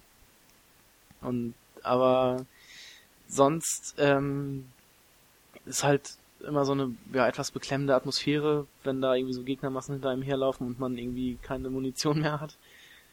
Aber also so, einen- so einen richtigen Sch Aber es ist vielleicht generell so eine Sache von Spielen aktuell, dass Spiele dich einfach nicht mehr erschrecken können, weil du irgendwie schon alles gesehen ja, hast. aber Also ich habe auch Dead Space letztes Jahr gespielt, ich habe mich dann nicht gegruselt und das würde ich vielleicht nur als Spiel bezeichnen, wo man das das, ich, ich, äh, am ehesten noch machen ich denke, könnte. bei, wenn ich Dead Space spielen würde, wäre es bei mir schon wieder so eine, also nochmal so eine andere Sache. Ich glaube, da würde ich mich schon etwas äh, vor, ja, fürchten. Ich finde, also Dead Space ist auch so ein Spiel, das ich eigentlich ungern spielen würde, weil okay. es halt auch nicht so meine Art von Spiel ist, weil ich mich da echt ähm, unwohl fühle. Aber was ich zum Beispiel bei Resident Evil 4 auch komplett nicht hatte, das war halt ein echt gut gemachter Shooter, aber es war halt kein, kein richtiges Horrorspiel mehr. Und, und die eine, Ja, es hält sich irgendwie so die Waage zwischen, ich komme aus dem Survival-Horror-Genre und ich bin noch kein richtiger Shooter. ja, Also das kam erst mit Resident Evil 5, wo das wirklich überhand genommen das hat. war einfach nur noch da ein Shooter. gibt's ja noch, noch viel mehr Gegner. Ja, und also Resident Evil 5 hatte für mich, glaube ich, auch keinen einzigen Schockmoment mehr. nee, auf keinen Fall. Obwohl es ein gutes Spiel war. Also ich habe es mit dir zweimal, glaube ich, Auf jedem, auf durchgespielt. jedem Schwierigkeitsgrad, Dreimal sogar. Ich, haben es durchgespielt. Ja, hat auf jeden Fall Spaß gemacht, ist ein gutes Spiel, aber diesen Impact, wie Resident Das Evil ist- 4 ihn gehabt hat, hatte Teil 5 eben nicht. Das ist halt Und deswegen, kein Resident Evil Spiel mehr. So im Grunde. Es könnte auch jedes x-beliebige Ja, andere Spiel benutzt sein. auf jeden Fall den Namen. Ja. Es benutzt den Namen mehr, als es sich selber irgendwie als Spiel aller Spiele empfiehlt. Ja, das ist richtig. Gut. Hast du noch irgendwas zum Fazit Ähm, zu sagen? nö, eigentlich hast du schon soweit alles ausgeführt. Meine Kritik habe ich geäußert. es ist, es ist und bleibt Sehr für schön. mich ein, ein großartiges Spiel, was auch, ja, was für mich auch ähm, einprägsam war. Also ein, eins der Spiele, die noch so am, am, am, äh, am ehesten im Gedächtnis geblieben sind innerhalb der letzten zehn Jahre so. Also Hm. ein wirklich schönes Spiel, das man sich unbedingt, wenn man es noch nicht gespielt hat, unbedingt mal angucken sollte. Definitiv. Dann verbleiben wir einfach mal so Genau. und wagen einen Ausblick auf unsere nächste Folge. Wir haben uns bereits für ein Spiel entschieden und wenn ihr mit uns zusammen quasi spielen wollt, euch darauf vorbereiten wollt, äh, welches spielen wir nächstes nächste Woche? Nächste Woche hätte ich mal Nächstes- gesagt, nächsten Monat, wann auch immer die nächste Folge kommt. Genau. Jedenfalls nicht morgen. Nein, nicht morgen. Wir werden uns ähm, Super Mario bzw. Mario 64 vornehmen. Richtig, Super Mario 64 äh, könnt ihr spielen auf dem N64, wenn ihr das Original noch auftreiben könnt. Ansonsten gibt es noch Versionen auf der Virtual Console zum Runterladen. Oh. 10 Euro, glaube ich. Auf dem Wii. Mhm. Oder ihr schnappt euch die DS-Version, die aber auch recht teuer, glaube ich, auf Ebay zu, zu haben ist und die ich auch persönlich nicht so wirklich empfehlen kann. Genau. Aber warum das so ist? Warum das so ist, erzählen wir nächste Folge. Genau. Richtig. Ah, I'll buy it at a high price. Wirklich mal Retro. Äh, Es ist eigentlich, eigentlich unser erstes Special, was wir so bringen wollen. Und äh, hm, wir werden ein bisschen eine Liste durchgehen, die wir auf Wikipedia gefunden haben. Äh, Spiele, die wir vor zehn Jahren gespielt haben. Genau. Und zwar kann man dort äh, die Spiele vom Jahr 2002 sich anzeigen lassen, als eine Art Liste. Genau. Und ähm, wir haben uns da mal ein paar Titel rausgesucht, die wir vielleicht erwähnenswert fanden, die wir auch selber gespielt haben. Ähm, ich zu meinem Teil kann sagen, ich habe 2002 äh, eigentlich nur am PC gespielt. Mhm. Wie war es bei dir? Ich habe hauptsächlich am PC gespielt und ähm, hatte allerdings auch schon, also beziehungsweise das ist auch schon, ich habe immer eine Nintendo-Konsole quasi besessen und hatte auch hier den GameCube, auf dem ich auch ähm, gespielt habe. Aber Gut, der war ja da hochaktuell. ja, Also die Konsolen, die damals aktuell waren, waren die PS2, die äh, Xbox und der GameCube. genau. Und ich glaube, Dreamcast war da schon tot. Hattest du da deinen Dreamcast noch? Auf jeden Fall kamen keine Spiele mehr, so viel weiß ich noch. Ich weiß nicht, wann ich meine Dreamcast verkauft habe. Ähm, allerdings war die Dreamcast auch bei mir eher so eine Nebenkonsole. Mhm. Hauptau Hauptaugenmerk lag doch bei mir immer bei Nintendo. Bis vor einigen Jahren. Ja, also äh, die Liste ist natürlich alphabetisch geordnet. Fangen wir einfach mal vorne an, nach den Spielen, die wir uns rausgesucht haben. Wir verlinken auf diese Liste natürlich auch in den Shownotes. Ähm, erstes Spiel, was ich erwähnenswert fand, war Age of Mythology. Ja, Habe ich selber nicht gespielt, allerdings durchaus mit Interesse so ein bisschen verfolgt. Ist so der inoffizielle Nachfolger zu Age of Empires 2 gewesen. mhm. Age of Empires 3 kam ja erst etliche Jahre später. Ich weiß gar nicht, ist noch gar nicht so alt, richtig? ich guck mal schnell. Aha. Age of Mythology war auf jeden Fall 3D, ein 3D-Aufbauspiel, ein bisschen mythologisch, wie der Name auch schon sagt, angehaucht. Äh, war vielleicht auch das Spielelement, was mich so ein bisschen abgeschreckt hatte, weil ich wollte lieber ein richtiges Age of Empires haben. Age of Empires 3 kam am 4. November 2005. Genauso Oh, wie die PlayStation von 2. Resident Evil 4. Genau Richtig. wie die PlayStation 2 Variante von, Play äh, von Resident Evil 4. Genau. Ah, sehr praktisch.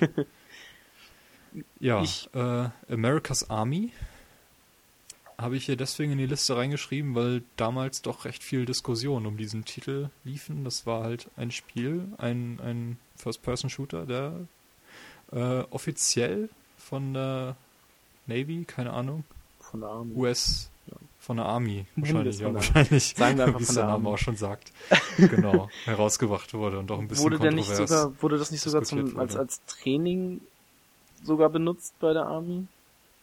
Ich glaube eher als Werbemittel, Ja, oder als Werbemittel? um für die Army zu werben, ja. Ja, als Training wäre auch ein bisschen blöd, aber dass das halt auch die Soldaten spielen mussten, keine Ahnung. Habe ich auf jeden Fall nicht gespielt. Ich hab das äh, auch. hat mich auch nicht interessiert. Nee, Aber du hast das nächste Spiel gespielt, das genauso Spiel. wie ich. Genau, Battlefield 1942. Oh ja. Ähm, da haben wir, oder habe ich zumindest viele LAN-Partys mit verbracht. Definitiv. Das war ein Pflichtspiel auf allen LAN-Partys. Das war Mit großartig. Flugzeugfliegen, mit Hubschrauberfliegen, das fand ich absolut, das war, Das- das, war unfassbar, dieses Spiel. Ja, es machte einfach so viel neu. Es war einfach großartig. Ähm, hauptsächlich, glaube ich, wurde Wake Island gespielt, weil man da auch wirklich irgendwie alles nutzen konnte. Boot, Flugzeug ähm, und natürlich Landfahrzeuge. Und es war einfach, ja, also Battlefield 1942 war einfach ein großartiges Spiel damals. Definitiv. Also LAN-Party permanent eigentlich Ja. zusammen mit Kurz, kurz mal am Wochenende einen PC gepackt und zum Kumpel rübergegangen. Dann hat man sich da mit ein paar Leuten getroffen und hat einfach, ja, Ja, was heißt denn. PC gepackt? Äh, damals brauchte man auch ein Auto, um zur Ja, LAN-Party zu kommen. Mit. Kofferraum. Aber, Kannst du mich noch mitnehmen? Nee, da steht mein Bildschirm, mein Tower. Ja, und heute das, packt man seinen das Laptop unter den Arm und geht los. Wir haben das ja, früher auch bei einem überhaupt. Kumpel gemacht. Bei, bei Alex. da. haben wir uns ja öfters mal getroffen. Okay. Ähm, Burnout 2, Ich auch. Einfach nur aufgeschrieben, weil Burnout-Serie mir seit Burnout Paradise ganz gut gefällt. Ja. Ist ja eigentlich auch das Ähm, Letzte. ne? Richtig, das war das letzte. Obwohl Burnout 2 noch nach einem ganz anderen Prinzip irgendwie funktionierte, kein Open World. Hm. Ich habe die alten Burnout-Spiele habe ich eigentlich gar nicht so gerne so gerne verfolgt und so gerne gespielt. ich wusste auch nur über Burnout, da war, da war ein, ein Rennspiel, bei dem man sich komplett kaputt fahren konnte. Beziehungsweise wo es auch Mhm. Ziel war, andere Autos kaputt zu fahren. Ähm, Mhm. Aber wirklich verfolgt habe ich das damals nicht. Das kam ja generell auch, glaube ich, für Konsolen, die ich nicht hatte. Ich weiß nicht, ob es davon eine Gamecube-Version gab. Doch, das war das einzige Burnout, was auf dem Gamecube rauskam. Äh, okay. Nee, ähm. Aber ich habe mein Geld damals, da ich sowieso nicht so viel Geld für Spiele hatte damals, habe ich das auch eher für die ganzen A-Titel ausgegeben. Triple A-Titel. Zum Beispiel den nächsten. Äh, Command and Conquer Renegade? Hattest du das? Das habe ich sogar noch. Ich habe mir nämlich, also damals hatte ich es mal äh, ausgeliehen.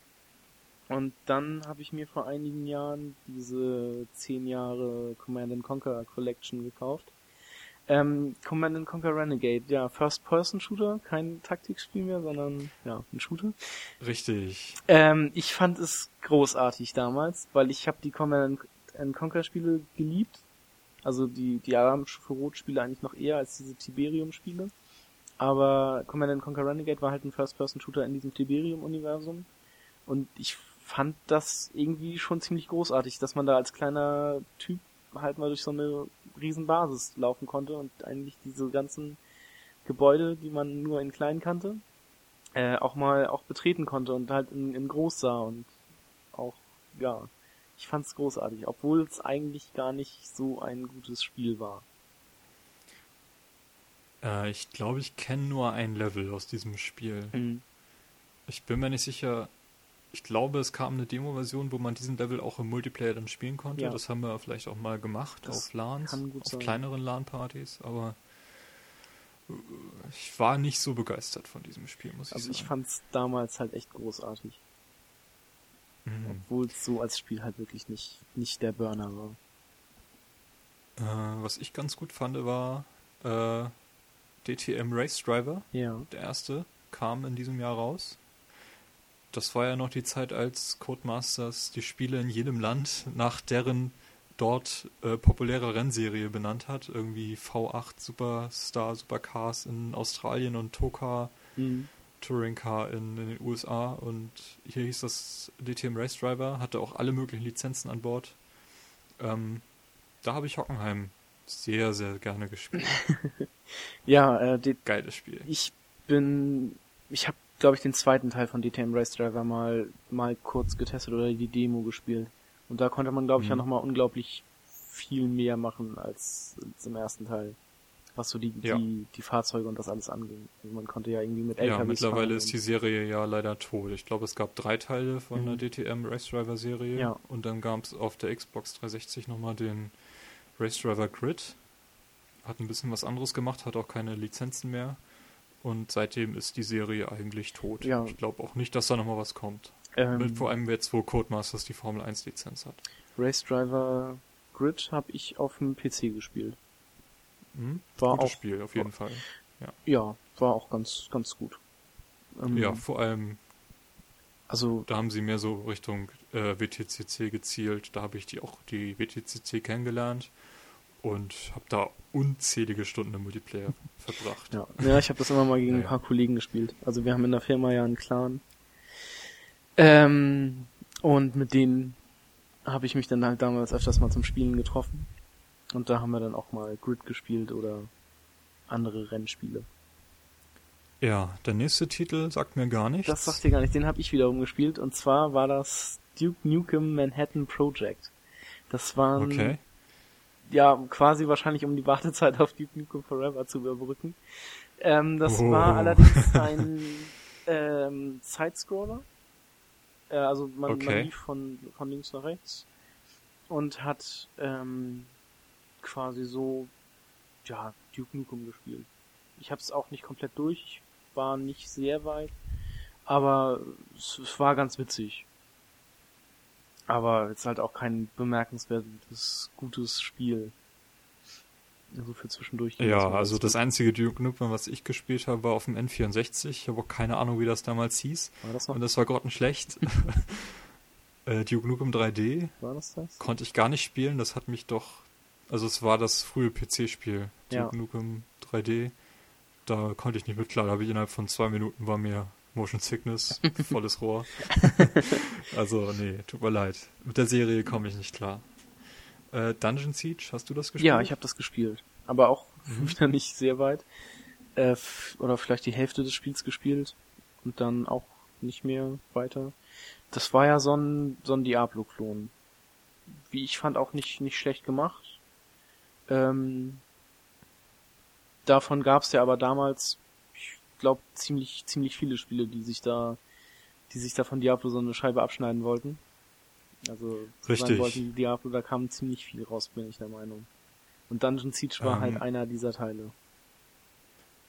Habe ich das recht in Erinnerung, dass letztes Jahr oder vorletztes Jahr der dritte Teil rauskam? Letztes Jahr. Oder war das ja. was anderes? Nee, das war auch Dungeon Dungeon Siege Siege 3. 3. Ja. Das spielte sich Mhm. dann aber, glaube ich, auch wieder etwas, etwas anders. Beziehungsweise, ich habe es nur auf der Konsole gespielt. Ähm, wie das Spiel dann allerdings war, ich glaube, das hat auch nicht allzu gute Be äh, Bewertungen bekommen. Nee, habe ich auch nicht so in War Erinnerung. eher so Mittelmaß. Sehr gute Bewertungen hat allerdings Elder Scrolls 3 Morrowind bekommen. Mhm. Ich habe noch nie ein Elder Scrolls Spiel richtig gespielt. Ich habe immer noch Oblivion vor mir und Skyrim. Ja, an Skyrim will ich mich auch noch wagen, wenn das ein bisschen billiger wird. Morrowind habe ich noch hier liegen. Ähm, habe ich damals gespielt. Mir war es allerdings, ähm, ja, ich meine, mir war es, glaube ich, etwas zu kompliziert. Ich war damals noch relativ jung ähm, und es hat mich einfach völlig überfordert, dass man einfach alles machen konnte.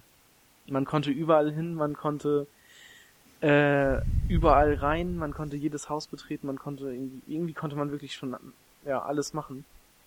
Und ich wusste gar nicht wohin mit meiner ganzen Freiheit und hab's dann auch nicht allzu lange gespielt.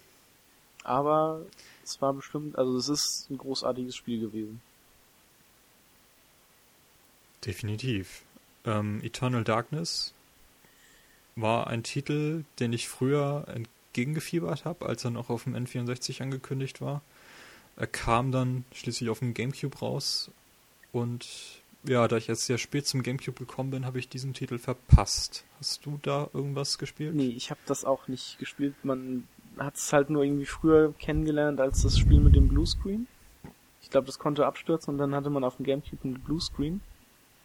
Nicht der Meinung? Ja, das war aber Absicht. Das war Absicht. Soweit ich das weiß. Ja, ah, okay. Das, Also es hat auch äh, deine Speicherkarte ausgelesen und dir dann vorgelesen, welche Spiele du gespielt hast und dir dann gedroht, äh, diese zu löschen, diese Speicherstände. okay.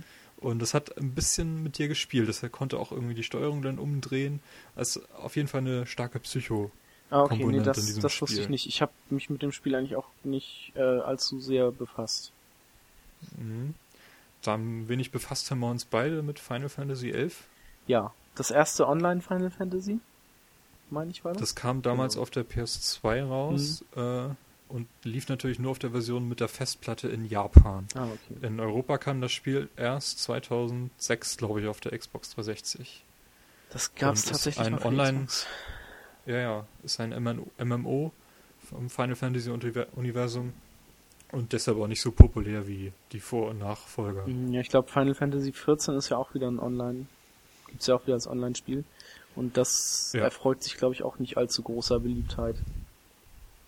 Kann ich verstehen. Online-MMOs sind sowieso nicht meine Welt. Nee, meine auch nicht. Ja.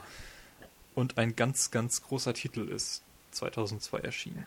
Auf jeden Fall, da werden wir auch noch äh, länger drüber reden. Eine eigene Episode eine eigene zu machen. Episode ja, zu machen. ähm, es handelt Richtig. sich um GTA Vice City. Richtig. Das erste, also das einzige GTA, das ich bisher durchgespielt habe. Komplett, mehrmals. Und auch alle Nebenmissionen gemacht habe. Es ist einfach, es ist einfach ein unglaublich großartiges Spiel. Definitiv. Kann ich nur zustimmen. Also, wenn man ein GTA spielen möchte, das ist das, was man spielen will. Ja. Auf jeden Fall. Was ich auch sehr intensiv gespielt habe, ist Gothic 2. Das Äh, habe ich, glaube ich, bei dir oder bei einem Kumpel mal gesehen. Selber gespielt habe ich es nie. Ja, nette Anekdote. Wir hatten es damals, da war ich noch in der Schule, 11. Jahrgang, glaube ich. Äh, waren wir zu dritt, haben das Spiel gleichzeitig unabhängig voneinander angefangen. Mhm. Keiner wusste, dass die anderen das spielen, bis wir das erstmal drüber geredet haben. Und es gibt äh, drei Pfade, die man äh, äh, wählen kann in diesem Spiel. Ja. Ich glaube, das eine war irgendwie Drachenjäger, einmal Magier und einmal Söldner. Mhm. Und wir haben jeder, jeder einen anderen Pfad gewählt und konnten uns immer so auf dem Laufenden halten Das und das quasi auch cool. parallel spielen. Es war so spitze. Also das ist das beste Gothic, definitiv. Ja. Großartig. Heroes of Might and Magic 4 habe ich auch ein Stück weit gespielt. Ich, Hat mich vor allem durch das rundenbasierte Kampfprinzip begeistert. ich habe den fünften Teil mal gesehen. Also auch Ja. nie selber gespielt. Ähm, Jet Set Radio Future. Das war, glaube ich, die Xbox-Version von Jet Set Radio. Also Dreamcast war halt schon tot und Sega hat angefangen, alles Mögliche auf alle Konsolen zu portieren und darunter fiel auch Jet Set Radio. Äh, kommt demnächst auf Xbox Live Arcade und werde ich mir auf jeden Fall nochmal ansehen. Ja, ich, wenn es äh, auf, als Arcade-Spiel da ist, werde ich mir das auf jeden Fall auch nochmal angucken, Demo spielen und wenn es mir gefällt, natürlich auch kaufen. Ähm, das, ich glaube, es war ein, oder ist ein ziemlich cooles Spiel. Man ist da ja irgendwie auf, auf äh, Inliner, auf Rollerblades unterwegs und sprüht Graffiti in der Stadt, äh, in der Stadt. Irgendwie so. Richtig, so irgendwie so. Also viel kenne ich auch nicht und ich bin auch gespannt, wie gut oder schlecht das Spiel gealtert ist, ob man es heute noch spielen kann und will oder nicht. Ja. Ähm, kennst du Kingdom Hearts? Ich habe äh, es in meiner Bundeswehrzeit mal äh, gespielt, beziehungsweise gesehen. Der, äh, der Kamerad auf Schuber hat das gespielt. Mhm. Ähm, ja, ist ein Final Fantasy im Grunde mit, mit Disney-Charakteren.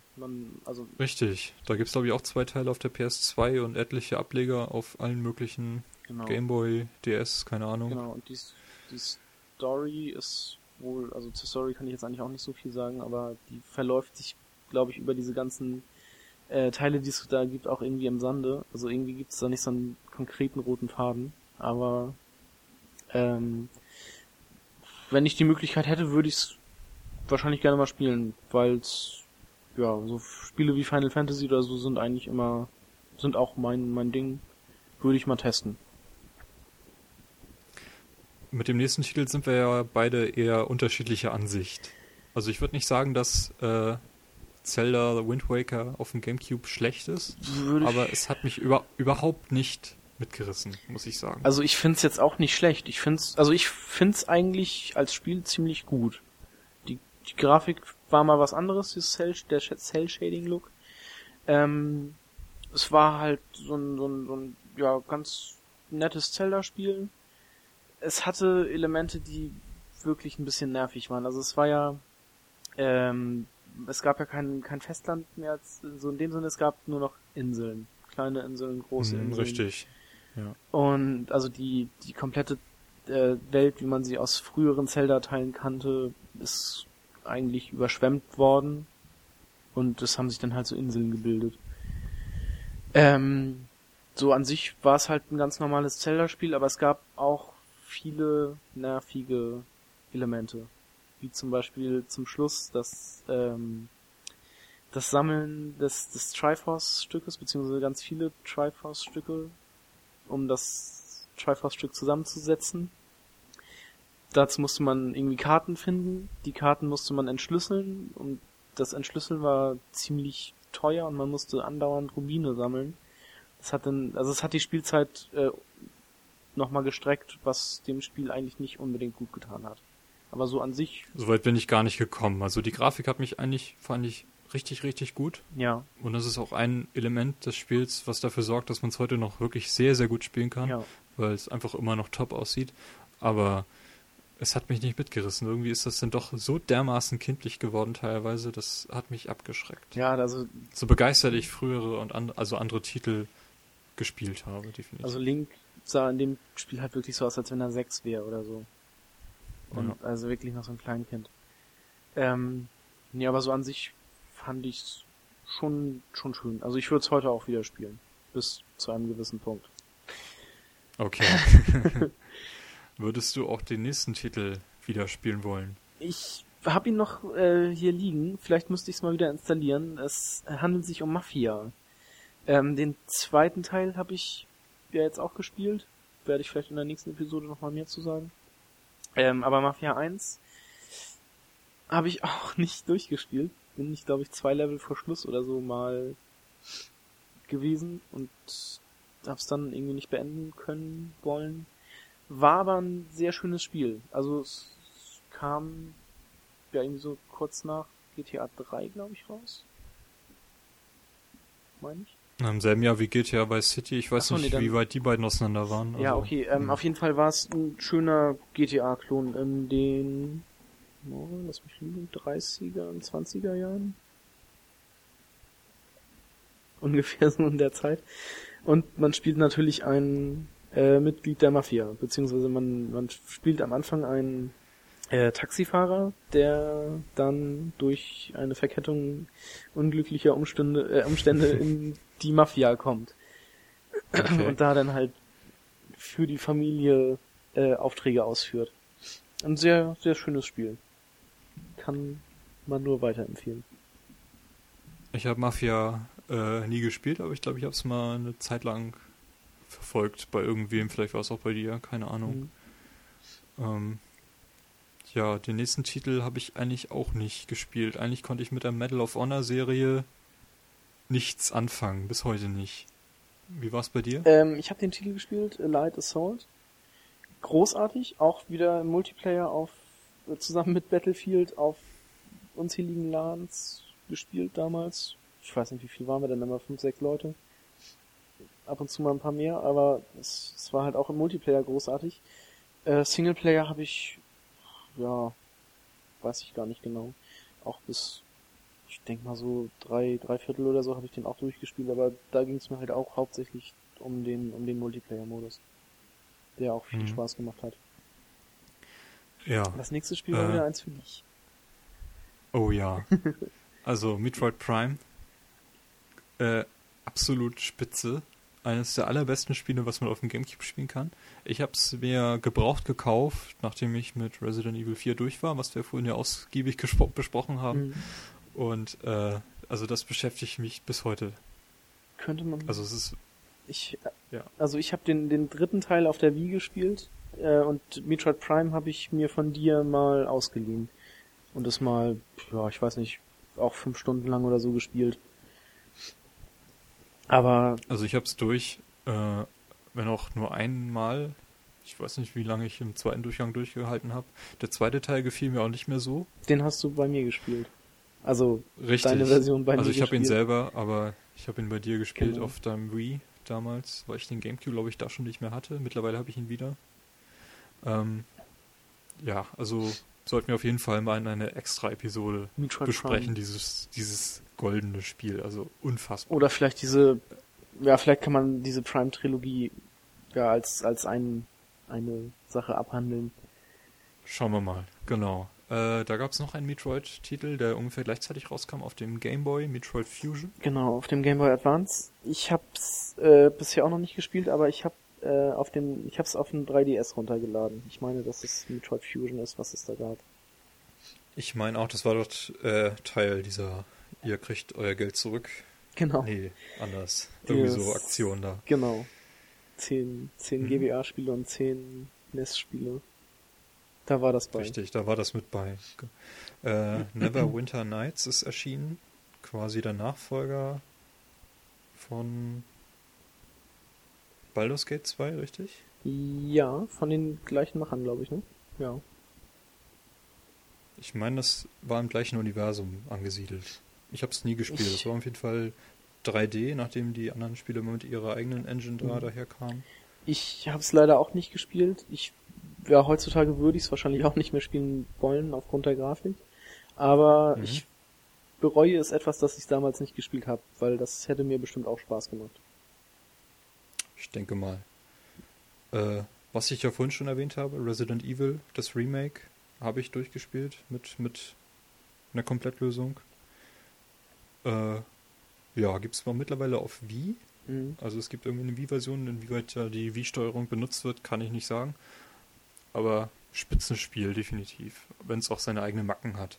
Genauso wie Resident Evil Zero, das auch in dem Jahr erscheinen, erschienen sein soll, laut dieser Liste. Äh, Ich habe es auch nie gespielt. Kenne ich, kenn ich auch nicht.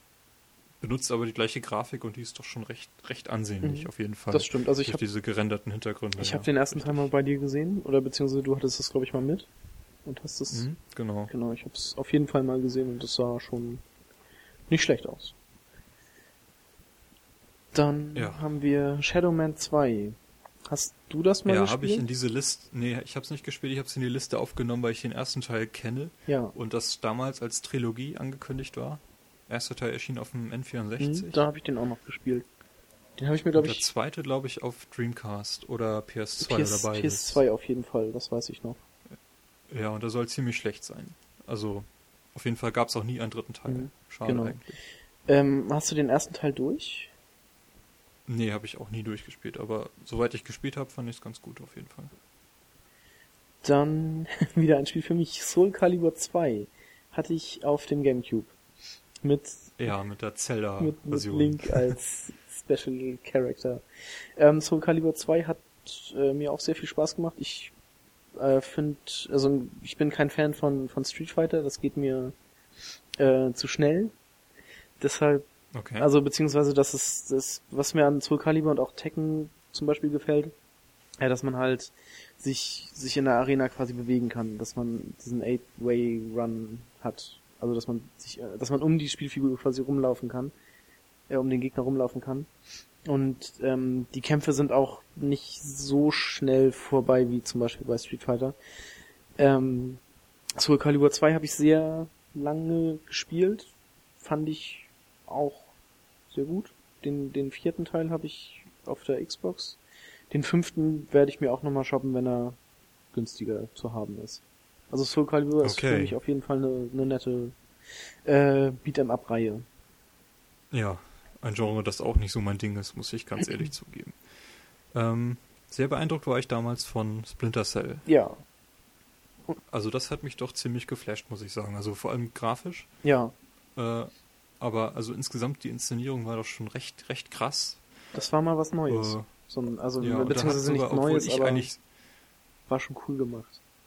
ja, obwohl ich eigentlich nicht so der Fan von Schleichspielen bin, aber das hier ist doch das einzige Splinter Cell, was ich gespielt habe, muss ich zugeben. Okay. Das hat mich echt umgehauen, muss ich sagen. Das war, das war echt ganz, ganz großes Kino. Also ich habe den Teil auch gespielt, ich habe den auch noch hier liegen. Ähm, ich fand den relativ schwer, muss ich sagen.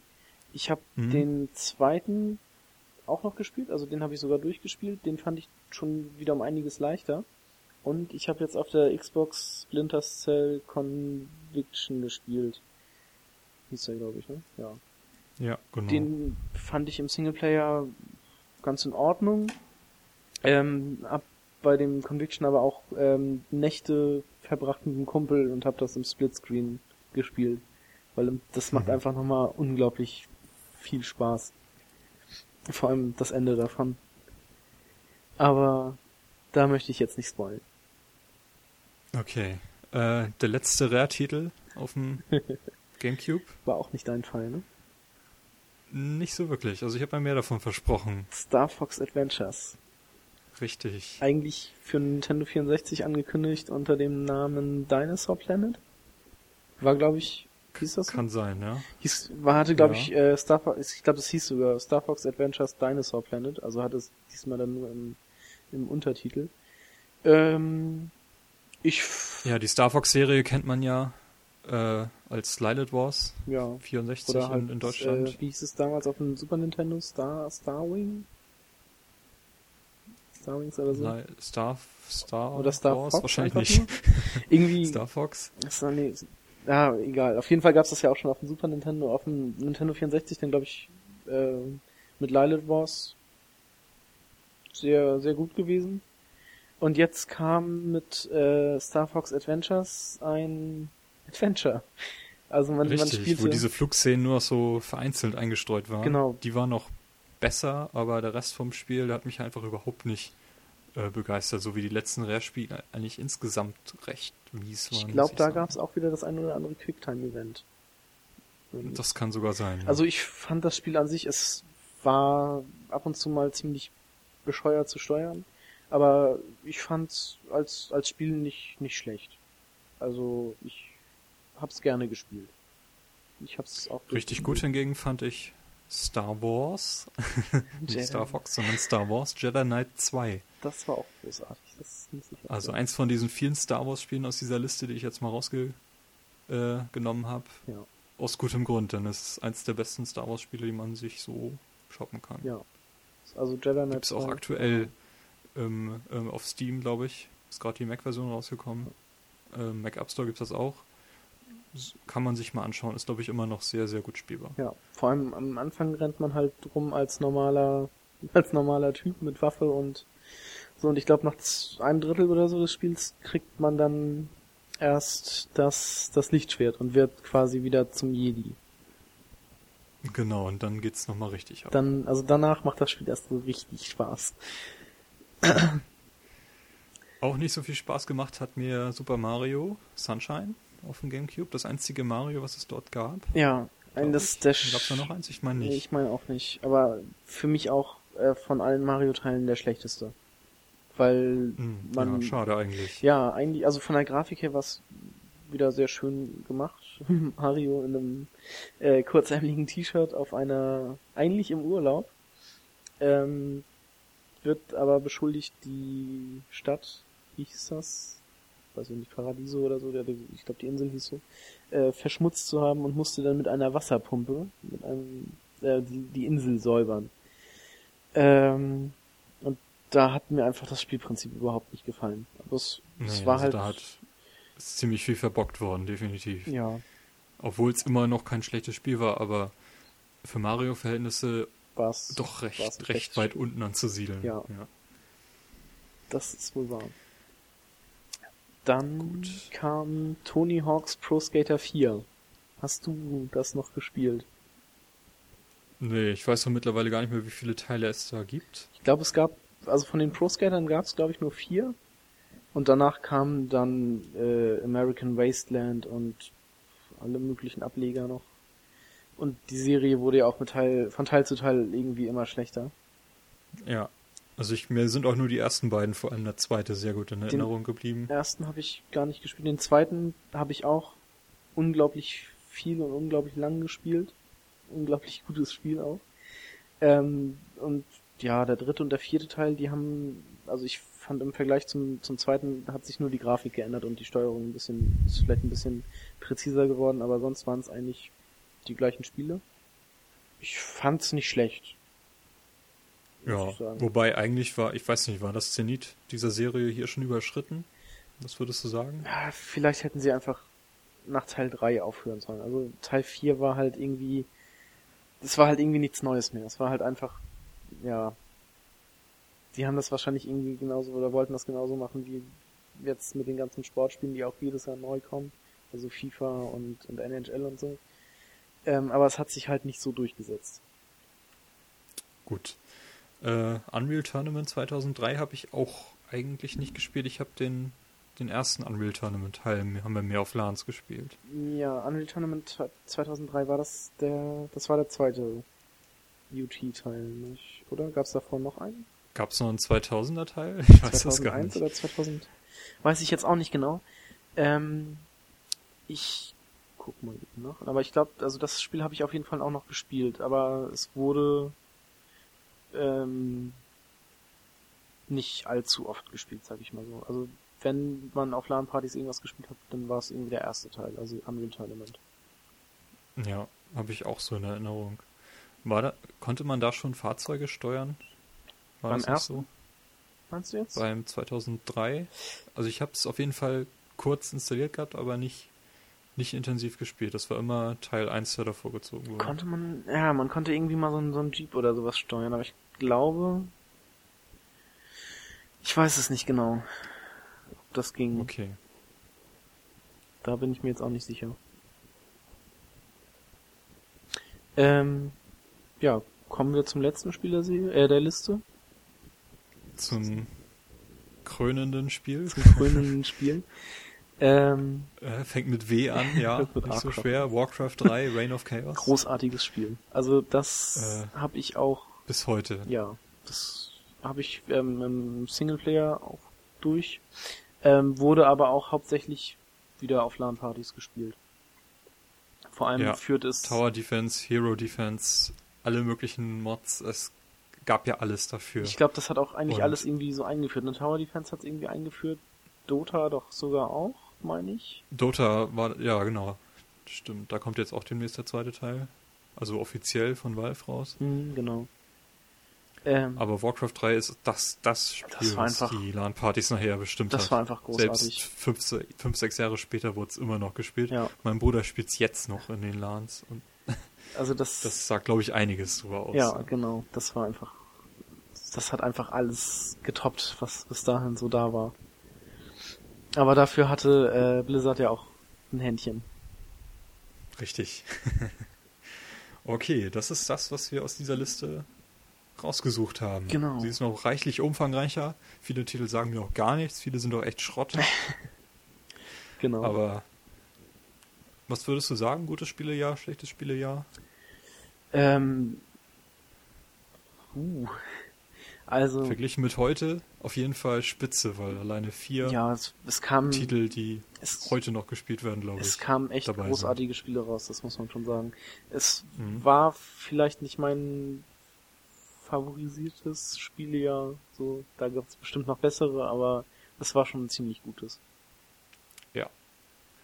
Gut, damit wären wir auch schon am Ende der Folge. Schon. schon. Also ich glaube, wir haben ganz schön viel aufgenommen. Wir ja. haben relativ viel aufgenommen, ja. Richtig. Schauen wir mal, was wir daraus machen. Genau. Und äh, würde sagen, bis zur nächsten Folge dann. Ne? Ja, bis, Auf Wiedersehen. bis zur nächsten Folge. Auf Wiedersehen. Tschüss. Come back anytime. Playtogether ist ein privater Podcast. Ihr könnt uns erreichen unter playtogether-podcast.de oder auf Twitter unter pt-podcast.